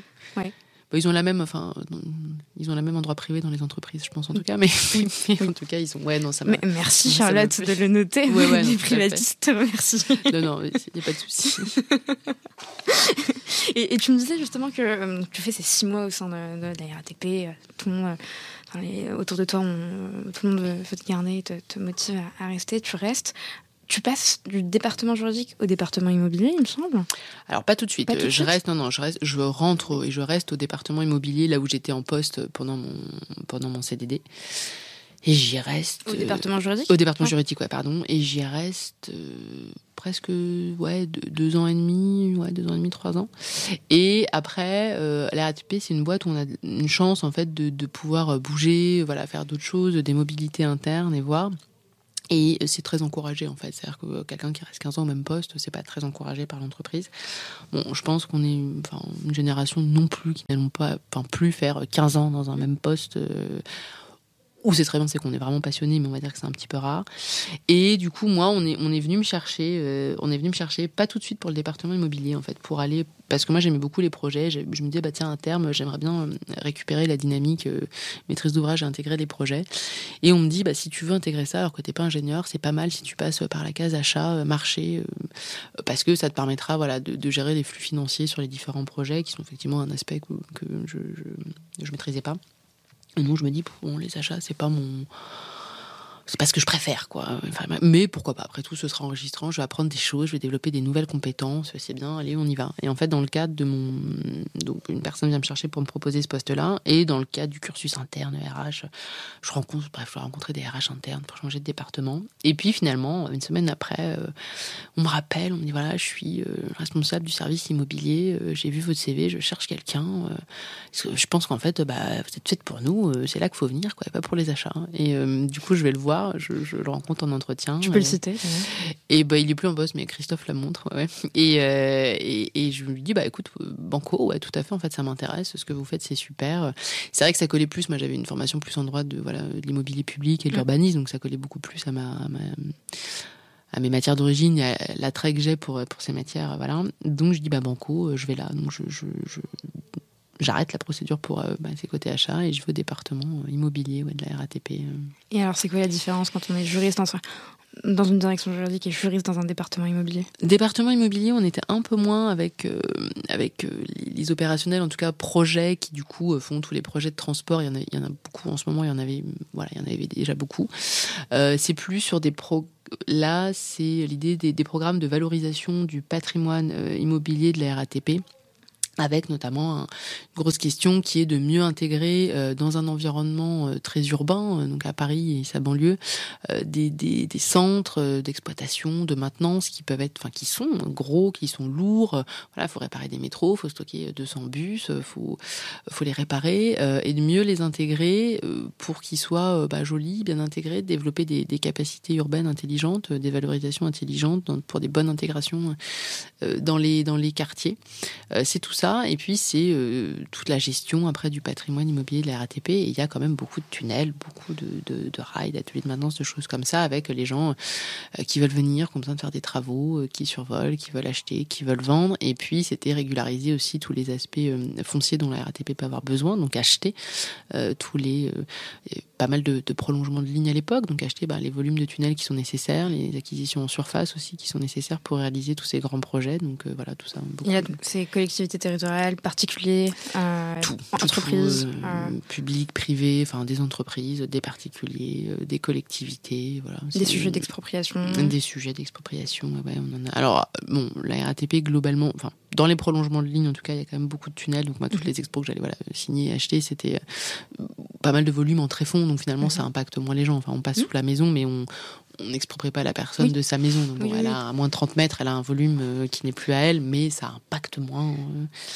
Voilà. J'ai compris la leçon pour la Banque de France. Je ne dramatise pas sur Non, c'est pas du tout dramatique. Enfin, après, encore une fois, et, quand bien même, il y a des projets quand ça nécessite une expropriation, même en surface, bah, c'est pour des projets qui sont publics et d'intérêt général. Et c'est sûr que pour la personne à qui ça arrive, c'est très dur à vivre, mm. mais en même temps, c'est pour la réalisation d'un mm. projet qui, qui nécessite ça. Et puis les personnes sont, sont indemnisées de manière assez juste et en plus à la RATP honnêtement ou la, la SGP où je suis euh, de manière totalement voilà juste euh, il n'y a pas de personnalisé. Quoi. Donc beaucoup de, beaucoup de, de, marchés, de, de négo, de contrats euh... Oui, alors là, après, sur des, euh, les, contrats, là, c'est plutôt sur oui, tout ce qui joue euh, promotion immobilière, valorisation, c'est plus du marché public euh, du tout. On, on se place plutôt ben, ouais, pour partie sur du droit privé, sur des montages, sur des montages privés. Quoi. Ok, ok. Et, justement, dans, dans, le cadre de tes fonctions euh, à la RATP, euh, tu as été amené à travailler avec la Société du Grand Paris. Euh, d'ailleurs, tu vas nous expliquer qu'est-ce que la Société du Grand Paris. C'est quand j'étais au département juridique. J'avais en charge un, un, projet qui s'appelait les, interconnexions et qui, qui vont être le, raccordement en fait, des stations existantes du réseau RATP avec les futures lignes du réseau du Grand Paris Express qui sont en cours de réalisation. Et euh, je travaillais du coup à l'époque avec une, responsable juridique qui était ben, de l'autre côté euh, de la SGP, qui avait l'équivalent même pour la SGP, et avec qui on s'est euh, très très bien entendu parce qu'on avait une manière de voir les choses et de travailler qui était un peu la même, c'est-à-dire qu'on voilà, on, défend des intérêts qui pouvaient être contradictoires des fois ou pas les mêmes, mais enfin dans une volonté qui était quand même la même de faire avancer le projet, de réaliser le projet le plus vite possible et le mieux possible.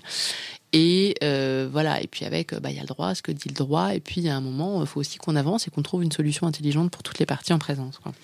Et donc on s'est, euh, on s'est bien entendu, on avait une manière de faire, voilà, et on a finalement bien fait avancer, je pense, les, les projets qu'on avait en charge à ce moment-là, et on les a fait avancer intelligemment. Et euh, quand j'étais du coup au département immobilier, donc là, finalement, ça faisait quoi, qu'un an et demi que j'étais en poste, euh, elle est, du coup, on avait gardé contact, et puis je travaillais plus avec elle au département immobilier. J'avais plus de contact avec la, SGP, mais elle m'a contacté en me disant bah voilà, je vais quitter mon poste à la Société du Grand Paris. Euh, elle passait pour un, poste de direction euh, du coup. Et est-ce que tu seras intéressé parce que euh, voilà, je pense que ça pourrait coller voilà avec l'équipe, ta manière d'être, puis tes connaissances. Est-ce que ça t'intéresse? Et je dis bah banco, ouais, ça peut m'intéresser. Je lui dis après, moi je suis pas du tout en recherche euh, active de, de, de poste. J'ai pris mon, mon, nouveau poste il y a un an et demi. Je m'y plais beaucoup. Mmh. C'est hyper intéressant. J'apprends encore voilà plein de choses. Je suis pas, je suis pas en demande quoi de changement de poste, mais bon, c'est vrai que voilà la, la, société du Grand Paris, euh, ça me plaît, ça porte un projet auquel moi je crois profondément et euh, voilà, c'est une structure euh, qui me plaisait. Et du coup, bah, j'ai été passer des entretiens avec le directeur juridique de l'époque. Et puis qui m'a dit, bah, Manco, si vous voulez le poste, euh, il est pour vous. Et j'ai dit, bah, on y va. On y va, on va, on va aller voir, euh, on va aller voir de l'autre côté, on change. on reste dans le transport quand même, mais euh, voilà. Et du coup, je suis rentrée, ben, là, à la Société du Grand Paris comme responsable juridique, du coup, euh, environnement, urbanisme et euh, déclaration d'utilité publique. Ok, très clair. Je vais te laisser nous expliquer qu'est-ce que. Enfin, déjà, qu'est-ce que ça fait de travailler sur des projets euh, du type projet du siècle où vraiment on construit des choses incroyables pour, qui vont qui vont arriver dans, je sais pas, 5 ans, 10 ans et qui vont bah, évidemment euh, améliorer le quotidien de, tous les Parisiens et, euh, des Français. Euh, et qu'est-ce que la Société du Grand Paris? Alors, la Société du Grand Paris, c'est un établissement public de l'État qui a pour vocation de réaliser tout le nouveau réseau de transport du Grand Paris Express. du coup, c'est des nouvelles lignes cette fois-ci et certains prolongements, euh, c'est les lignes 15 Sud, 15 Est, 15 Ouest, 16, 17 et 18 euh, qui vont, à mon sens en tout cas, vraiment révolutionner euh, la desserte du, du territoire en Île-de-France en matière de transport. Ça a vocation à desservir des territoires qui pour l'instant sont, sont, sont, réellement très très mal desservis alors même que les territoires se, se développent. je pensais au, campus voilà Paris Paris Saclay, c'est pas encore forcément optimal pour les, étudiants qui y vont. Euh, où ça vocation à, améliorer certains réseaux de transport existants pour les rendre plus significatifs ou s'aligner sur d'autres capitales d'Europe. Ça peut être par exemple les, prolongements euh, de la ligne 14 pour aller jusqu'à Orly aux aéroports de manière très rapide et efficace. Et euh, ça a vocation aussi à répondre à une, demande d'organisation du territoire. Euh, voilà, où par exemple, il y, a maintenant beaucoup de sociétés qui sont pas forcément à Paris, qui sont dans différentes banlieues et euh, avec des, banlieues qui ne sont pas raccordées entre elles. Euh, et pour l'instant, il y a des gens, ce qui peut paraître aberrant, mais euh, voilà, je vais caricaturer, mais quand on habite au Bervilliers, qu'il faut aller travailler à Saint-Denis, où il y a maintenant beaucoup d'entreprises, eh ben, on doit rentrer dans Paris, euh, dans le métro, pour remonter ensuite et ressortir via des trains ou voilà ou des métros pour retourner à Saint-Denis ou prendre des bus, mais qui qui ont tout à fait le mérite d'exister, mais qui sont des fois trop trop saturés. Euh, puisqu'il y a, vraiment beaucoup plus de monde qui va travailler dans, dans ces réseaux-là. Euh, le Grand Paris, c'est 250 km de lignes de métro, donc c'est colossal. On l'appelle le, le, projet du siècle parce que parce que c'est vrai, parce que il n'y a jamais eu d'aussi grand réseau de métro qui a été fait bah, même le réseau parisien, ça, ça, a été plus long et aussi de manière aussi rapide. Euh, en tout cas, c'est assez fou de réaliser ça. Alors, ça peut paraître très long hein, pour, les, pour futures personnes qui attendent ces métros-là, mais en réalité, c'est très rapide, 5, 6 ans, 8 ans pour faire 250 km de métro euh, dans des territoires qui sont euh, pas faciles. Euh, voilà. Et euh, non, non, c'est super et c'est encore une boîte d'ingénieurs et de, voilà de de, de, travaux publics, mais euh, ouais, c'est vraiment le, le, le, projet du siècle. C'est une ampleur qui est colossale avec euh, des, des, une mobilisation d'équipes derrière qui est colossale aussi. Euh, moi, quand je suis arrivée à la SGP, on était 250, on est 1000 maintenant. Euh, pour pouvoir faire avancer le projet, euh, voilà. Moi, c'est un projet en plus auquel je, je crois profondément. je pense que ça va être vraiment très positif pour le territoire, que ça va révolutionner la vie de, de, de beaucoup de Franciliens. Et voilà. Et j'ai besoin de croire aussi en ce que je fais. Et avec euh, des équipes et des gens qui sont encore de nouveau euh, extrêmement investis dans le projet, qui croient aussi, qui portent ça, qui comptent pas leurs heures de travail pour réaliser ça pour le, pour le bien commun, et des gens qui sont investis. Des équipes qui sont, euh, ouais, sincèrement, formidables encore. En tout cas, moi, celle que, celle que je côtoie. Tu veux en citer quelques-uns qui travaillent avec toi au quotidien?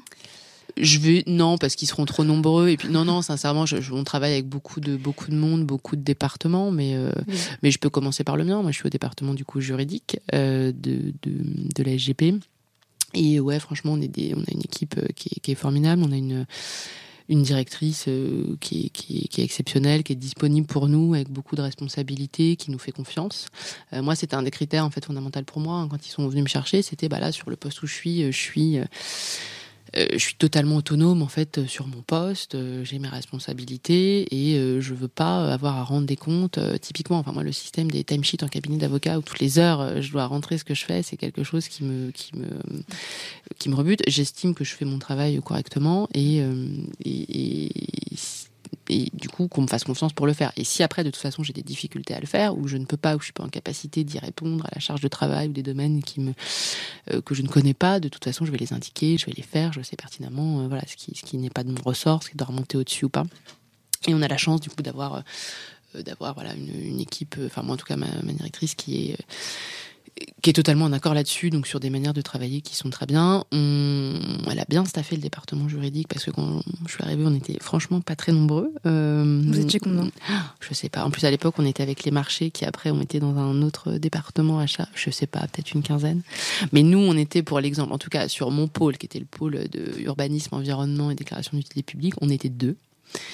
Euh, voilà, avec Nathalie que je salue. Et, euh, et maintenant, sur notre pôle, on est 8. Et en gros, sur à peu près tous les pôle de la direction juridique, voilà, on était peut-être euh, enfin 50 postes sur les postes qu'on a là et maintenant on est 30 quoi. Donc il y avait il y avait clairement besoin de de, de nous staffer. Euh, voilà, je pense que ça soulage tout le monde. On a encore beaucoup de travail, mais euh, mais on a on, voilà, on a les, les, moyens qui arrivent derrière et, et voilà. Et, et entre temps, vous avez fait comment? Enfin, je, je t'ai dû demander. Euh... Non, mais honnêtement, on a, on a, enfin, on n'a pas eu à se battre parce qu'on a eu de la chance d'avoir, euh, d'avoir euh, un directeur avant et après une directrice, puisque ça a changé, qui ont été complètement à l'écoute de ça, et puis qui d'ailleurs eux-mêmes étaient euh, avec une charge de travail qui était colossale. Hein, faut pas l'oublier, c'est-à-dire que c'était pour nous, mais c'était aussi pour eux.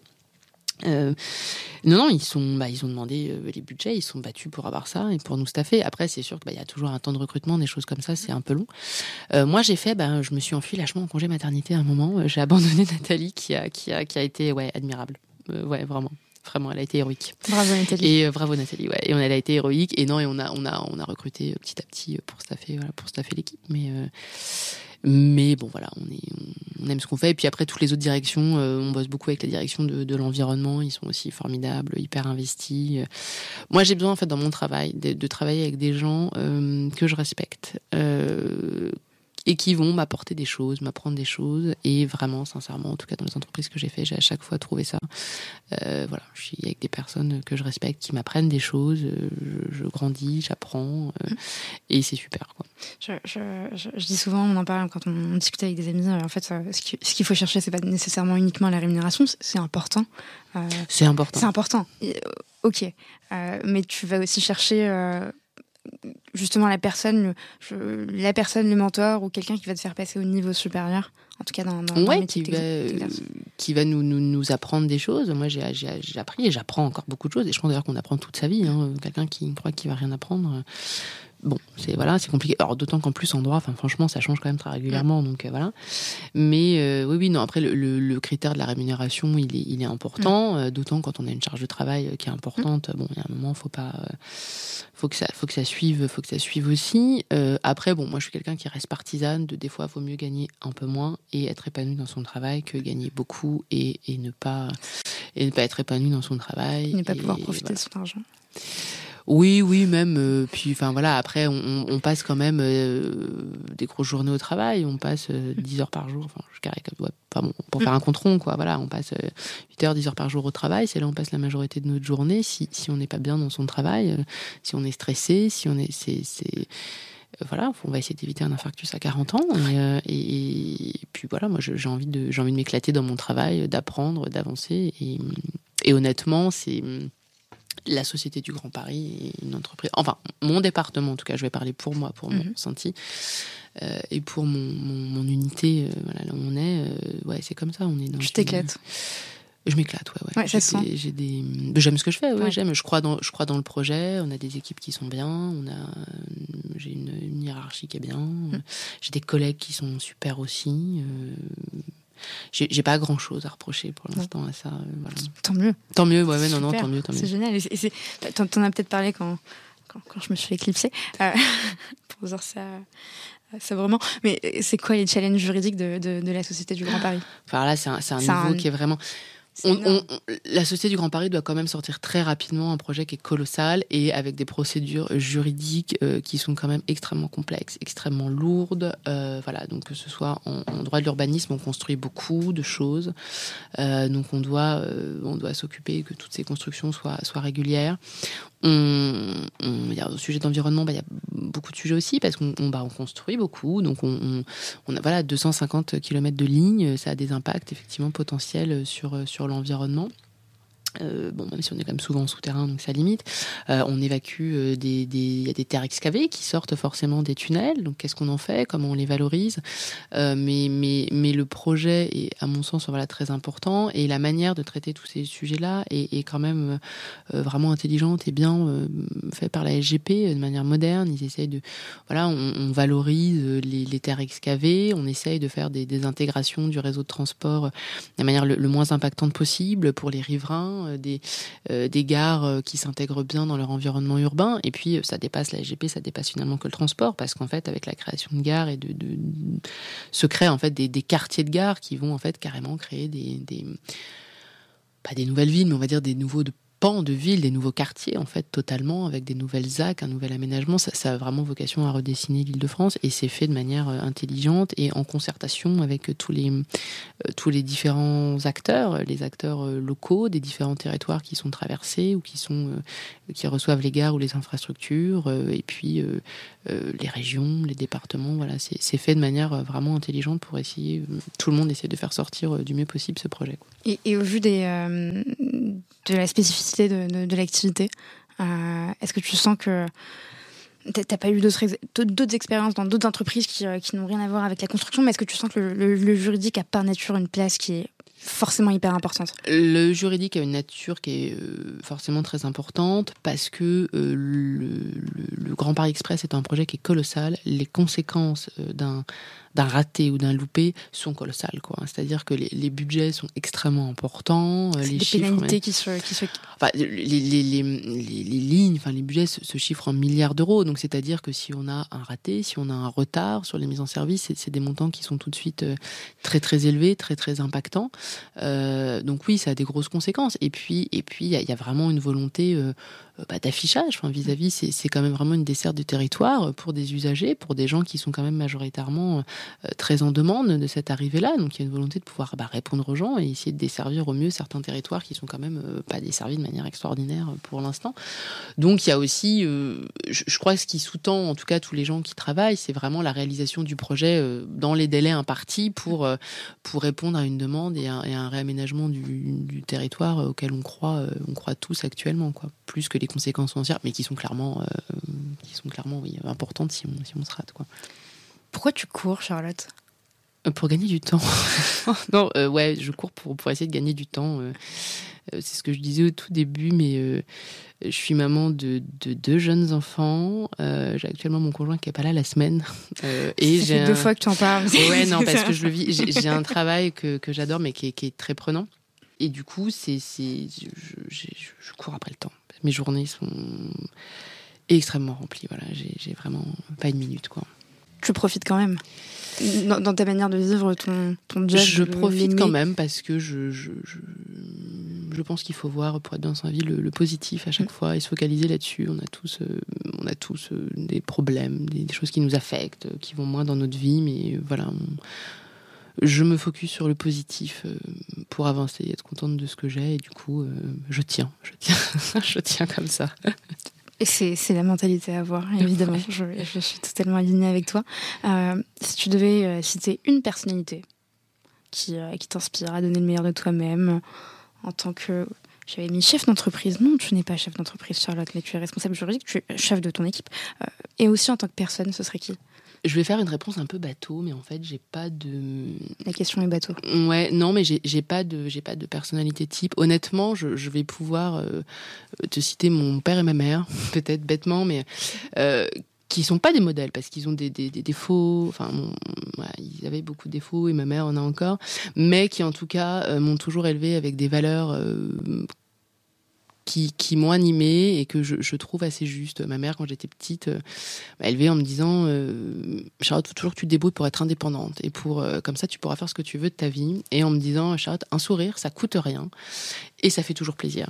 Et, mon père était quelqu'un qui a toujours vu le positif dans sa vie avec des, des périodes plus, plus plus ou moins compliquées dans sa vie ou autre, mais, qui toujours était de bonne humeur, rigolait et voyait le positif. Et, voilà. Et du coup, je, je pense que ça fait je vais pas dire des modèles, mais en tout cas des choses que j'ai envie de reproduire et avec des, des idées qui me sous-tendent. Voilà, j'ai non, j'ai pas de personnalité spécifique, mais, c est, mais en, honnêtement, par contre, je pense qu'on peut s'enrichir en fait de chaque rencontre qu'on fait mmh. et de tout le monde. Voilà, je pense que tout le monde peut m'apporter. J'ai pas de, j'ai pas de modèle spécifique. Quoi. moi, je pense que tu vas beaucoup apporter par par ton épisode zéro bullshit, zéro. Bah, ouais, non, c'est vrai. Et, et, et, et, et c'est marrant ce que tu dis sur le fait de, de donner, euh, que ce soit, enfin, de donner de ces personnes, ou en tout cas de, de, de s'enrichir à travers les autres, ou de donner un sourire, ça coûte rien.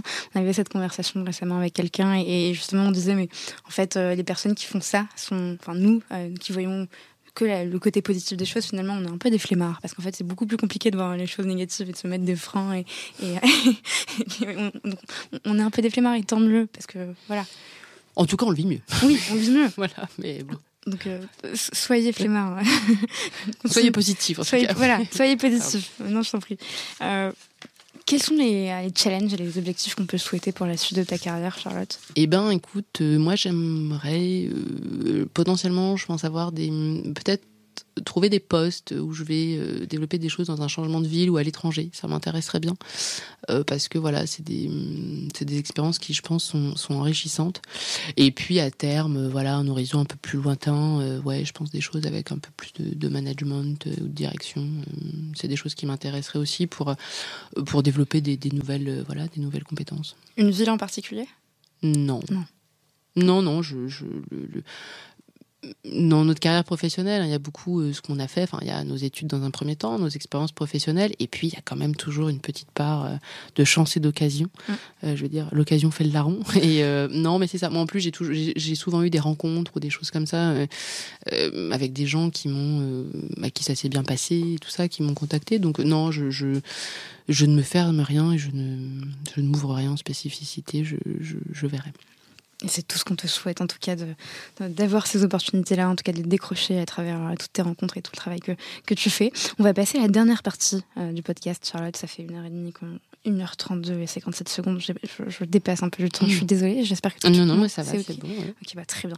Première question, déjà, je, je vais te poser du tac au tac. Réponse brève, question. ouais.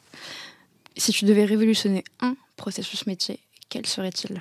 Je vais sortir, du juridique, mais je vais dire, enfin, je vais en dire deux. Le processus RH que des fois, franchement, je trouve extrêmement long en termes de recrutement compliqué. Euh, voilà, non, mais c'est même des fois, enfin, ne serait-ce que pour avoir des stagiaires, c'est beaucoup d'investissement.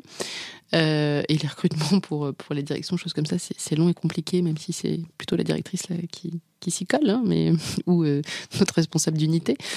Euh, voilà, le, le- process RH, des fois, il est quand même très lourd. Et, mais ça, c'est pas une petite blague en interne, des fois, le- les process comptables sont très, très longs et compliqués. Et alors, il y a vraiment des références, des choses comme ça, que je comprends tout à fait, hein, parce qu'on manie beaucoup de budget, et puis il y a beaucoup de comptes, c'est des grosses entreprises. Mais alors, c'est euh, simplifions, hein, simplifions, euh, voilà. simplifiez-nous la vie. Voilà. Pierre de la Comté, si tu nous écoutes, c'est ça Voilà, euh, Gérard de la compta, merci de, de faire des codes un peu plus simples, parce que les, les jurys sont un peu réfractaires des fois. Mais voilà. D'accord, très bien. Deuxième question, quel est ton conseil numéro un pour collaborer, bien collaborer avec ses clients internes? Je vais dire apporter des solutions et de manière euh, opérationnelle, pas que leur dire le droit. Euh, leur dire le droit c'est ça, mais répondre euh, aux problèmes qu'ils ont ou qu'on pourrait avoir et voilà de manière euh, opérationnelle et bien s'intégrer aux équipes. Euh, moi, je, je, je m'intègre, j'essaie de m'intégrer au mieux aux équipes projets d'opérationnel. Un, parce que c'est hyper enrichissant. Euh, J'apprends plein de choses. Et en l'occurrence, moi, aller visiter les tunnels, les gares, euh, c'est l'éclate. Et je trouve ça ouais, vraiment fantastique. Et puis, euh, en plus, c'est vraiment des gens qui sont passionnés. Souvent, en tout cas, quand on est dans des bonnes entreprises qui sont passionnés par ce qu'ils font. Et du coup, c'est vraiment intéressant, en fait, de découvrir d'autres choses. Et voilà, du coup, je, je dirais ça, bien s'intégrer et trouver des solutions de manière opérationnelle. Poser des questions, c'est ça, finalement. Oui, poser Ouais. des questions, avoir de la curiosité euh, vis-à-vis de son prochain. Déjà, ça fait, je pense qu'on est meilleur dans son travail. hein. Quand on comprend ce que fait l'autre, euh, on est forcément euh, meilleur quand on lui répond. Et puis, euh, ouais, Très clair. et répondre aux questions aussi. Et répondre aux questions, super. Troisième question, encore une fois. Quels outils utilisez-vous au sein de la direction juridique de la Société du Grand Paradis? Oh, on est assez classique. euh, bah, on a la chance d'être bien doté. hein. C'est-à-dire que c'est pas le cas de toutes les entreprises ou toutes les administrations. On a toutes les bases de données euh, classiques, euh, juridiques, euh, LexisNexis, Dalloz, voilà, Doctrine, un peu tout pour pour pour chercher, pour nous aider, euh, voilà. Et puis bah, ce bon vieux Légifrance hein, qui reste quand même la base, Euh, voilà. Et puis après nos petites têtes et nos collègues, voilà. tu, tu te remets de la mise à jour de Légifrance ou Ça va mieux maintenant. Ouais, ça, va mieux, mais ça a été ça a été compliqué au début. Je sens que ça va beaucoup Je l'ai mal vécu. Ouais, Ouais. Au début, ouais, on l'a mal vécu. Vous étiez nombreux.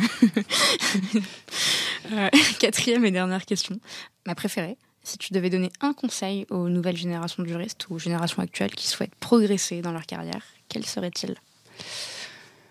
Croyez en vous, euh, faites ce qui vous plaît. Euh, ne restez pas dans les carcans qu'on peut vous donner. Euh, Souvent dans les facs de droit, on commence en se disant je vais être avocat ou magistrat. Si c'est ce que vous voulez faire, faites-le et éclatez-vous dans, ces milieux-là. Mais allez voir ailleurs aussi potentiellement parce qu'on on connaît, il y a plein de métiers du droit qu'on connaît pas ou qu'on connaît moins. Allez les voir, allez euh, discuter avec les gens, euh, faites des stages euh, peut-être ailleurs pour faire vos choix en, en- en connaissance de cause et euh, voilà, je, je maintiens quand on est épanoui dans son travail et que ça nous plaît, qu'on s'intéresse, on sera heureux et que, que vous réussirez. Et, et ne vous fermez pas de porte, Euh, surtout, euh, voilà, dites-vous que même si vous devez travailler un peu plus, même si vous êtes une femme, alors, bon, moi j'ai pas vécu ça, mais enfin ça peut arriver encore qu'il y ait des discriminations, même si vous êtes une femme, même si vous êtes une maman, même si vous travaillez à côté, si vous avez des en reconversion, d'autres choses, euh, allez-y quoi, allez-y, euh, faites-le, croyez en vous et euh, et enrichissez-vous de toutes les expériences de vie que vous pouvez avoir ou professionnelles avant. Vous n'en serez que plus performant après. Et on va finir sur ce, super conseil, sans rebond. C'était très bien et j'ai passé un chouette moment, vraiment. Moi aussi. Merci beaucoup pour euh, l'invitation. Et, euh, et, puis, euh, merci pour ta sincérité, ta confiance. C'était vraiment oui, chouette. Je suis transparente comme personne. Et ben, non, c'est chouette. Et tu es arrivée ce matin en disant Bon, Selma, j'ai voilà, vu les questions, mais j'ai rien préparé. mais très bien, en fait, c'est ce qu'il faut faire. Il faut rien préparer, il faut parler avec ses tripes et parler de sa passion, de son métier, c'est ce que tu as fait. Donc, c'est un épisode comme de nombreux épisodes que je vais écouter à de très nombreuses reprises parce que je sais que je vais beaucoup apprendre au fur, et à mesure des écoutes. Et puis, euh, bonne chance pour la suite. Euh, eh ben merci. Et puis, bonne continuation à toi aussi voilà, pour d'autres profils. Et, si on veut te contacter, on t'envoie un message sur LinkedIn? Il n'y a pas de souci, on, m'envoie un message sur LinkedIn ou via toi, il n'y a, aucun problème. ok, on répondra. Très bien, et on arrête de dramatiser les choses. Oui, moi je, ne dramatise pas. Soyons positifs dans la vie. Soyons positifs. Merci Charlotte. Merci Selma.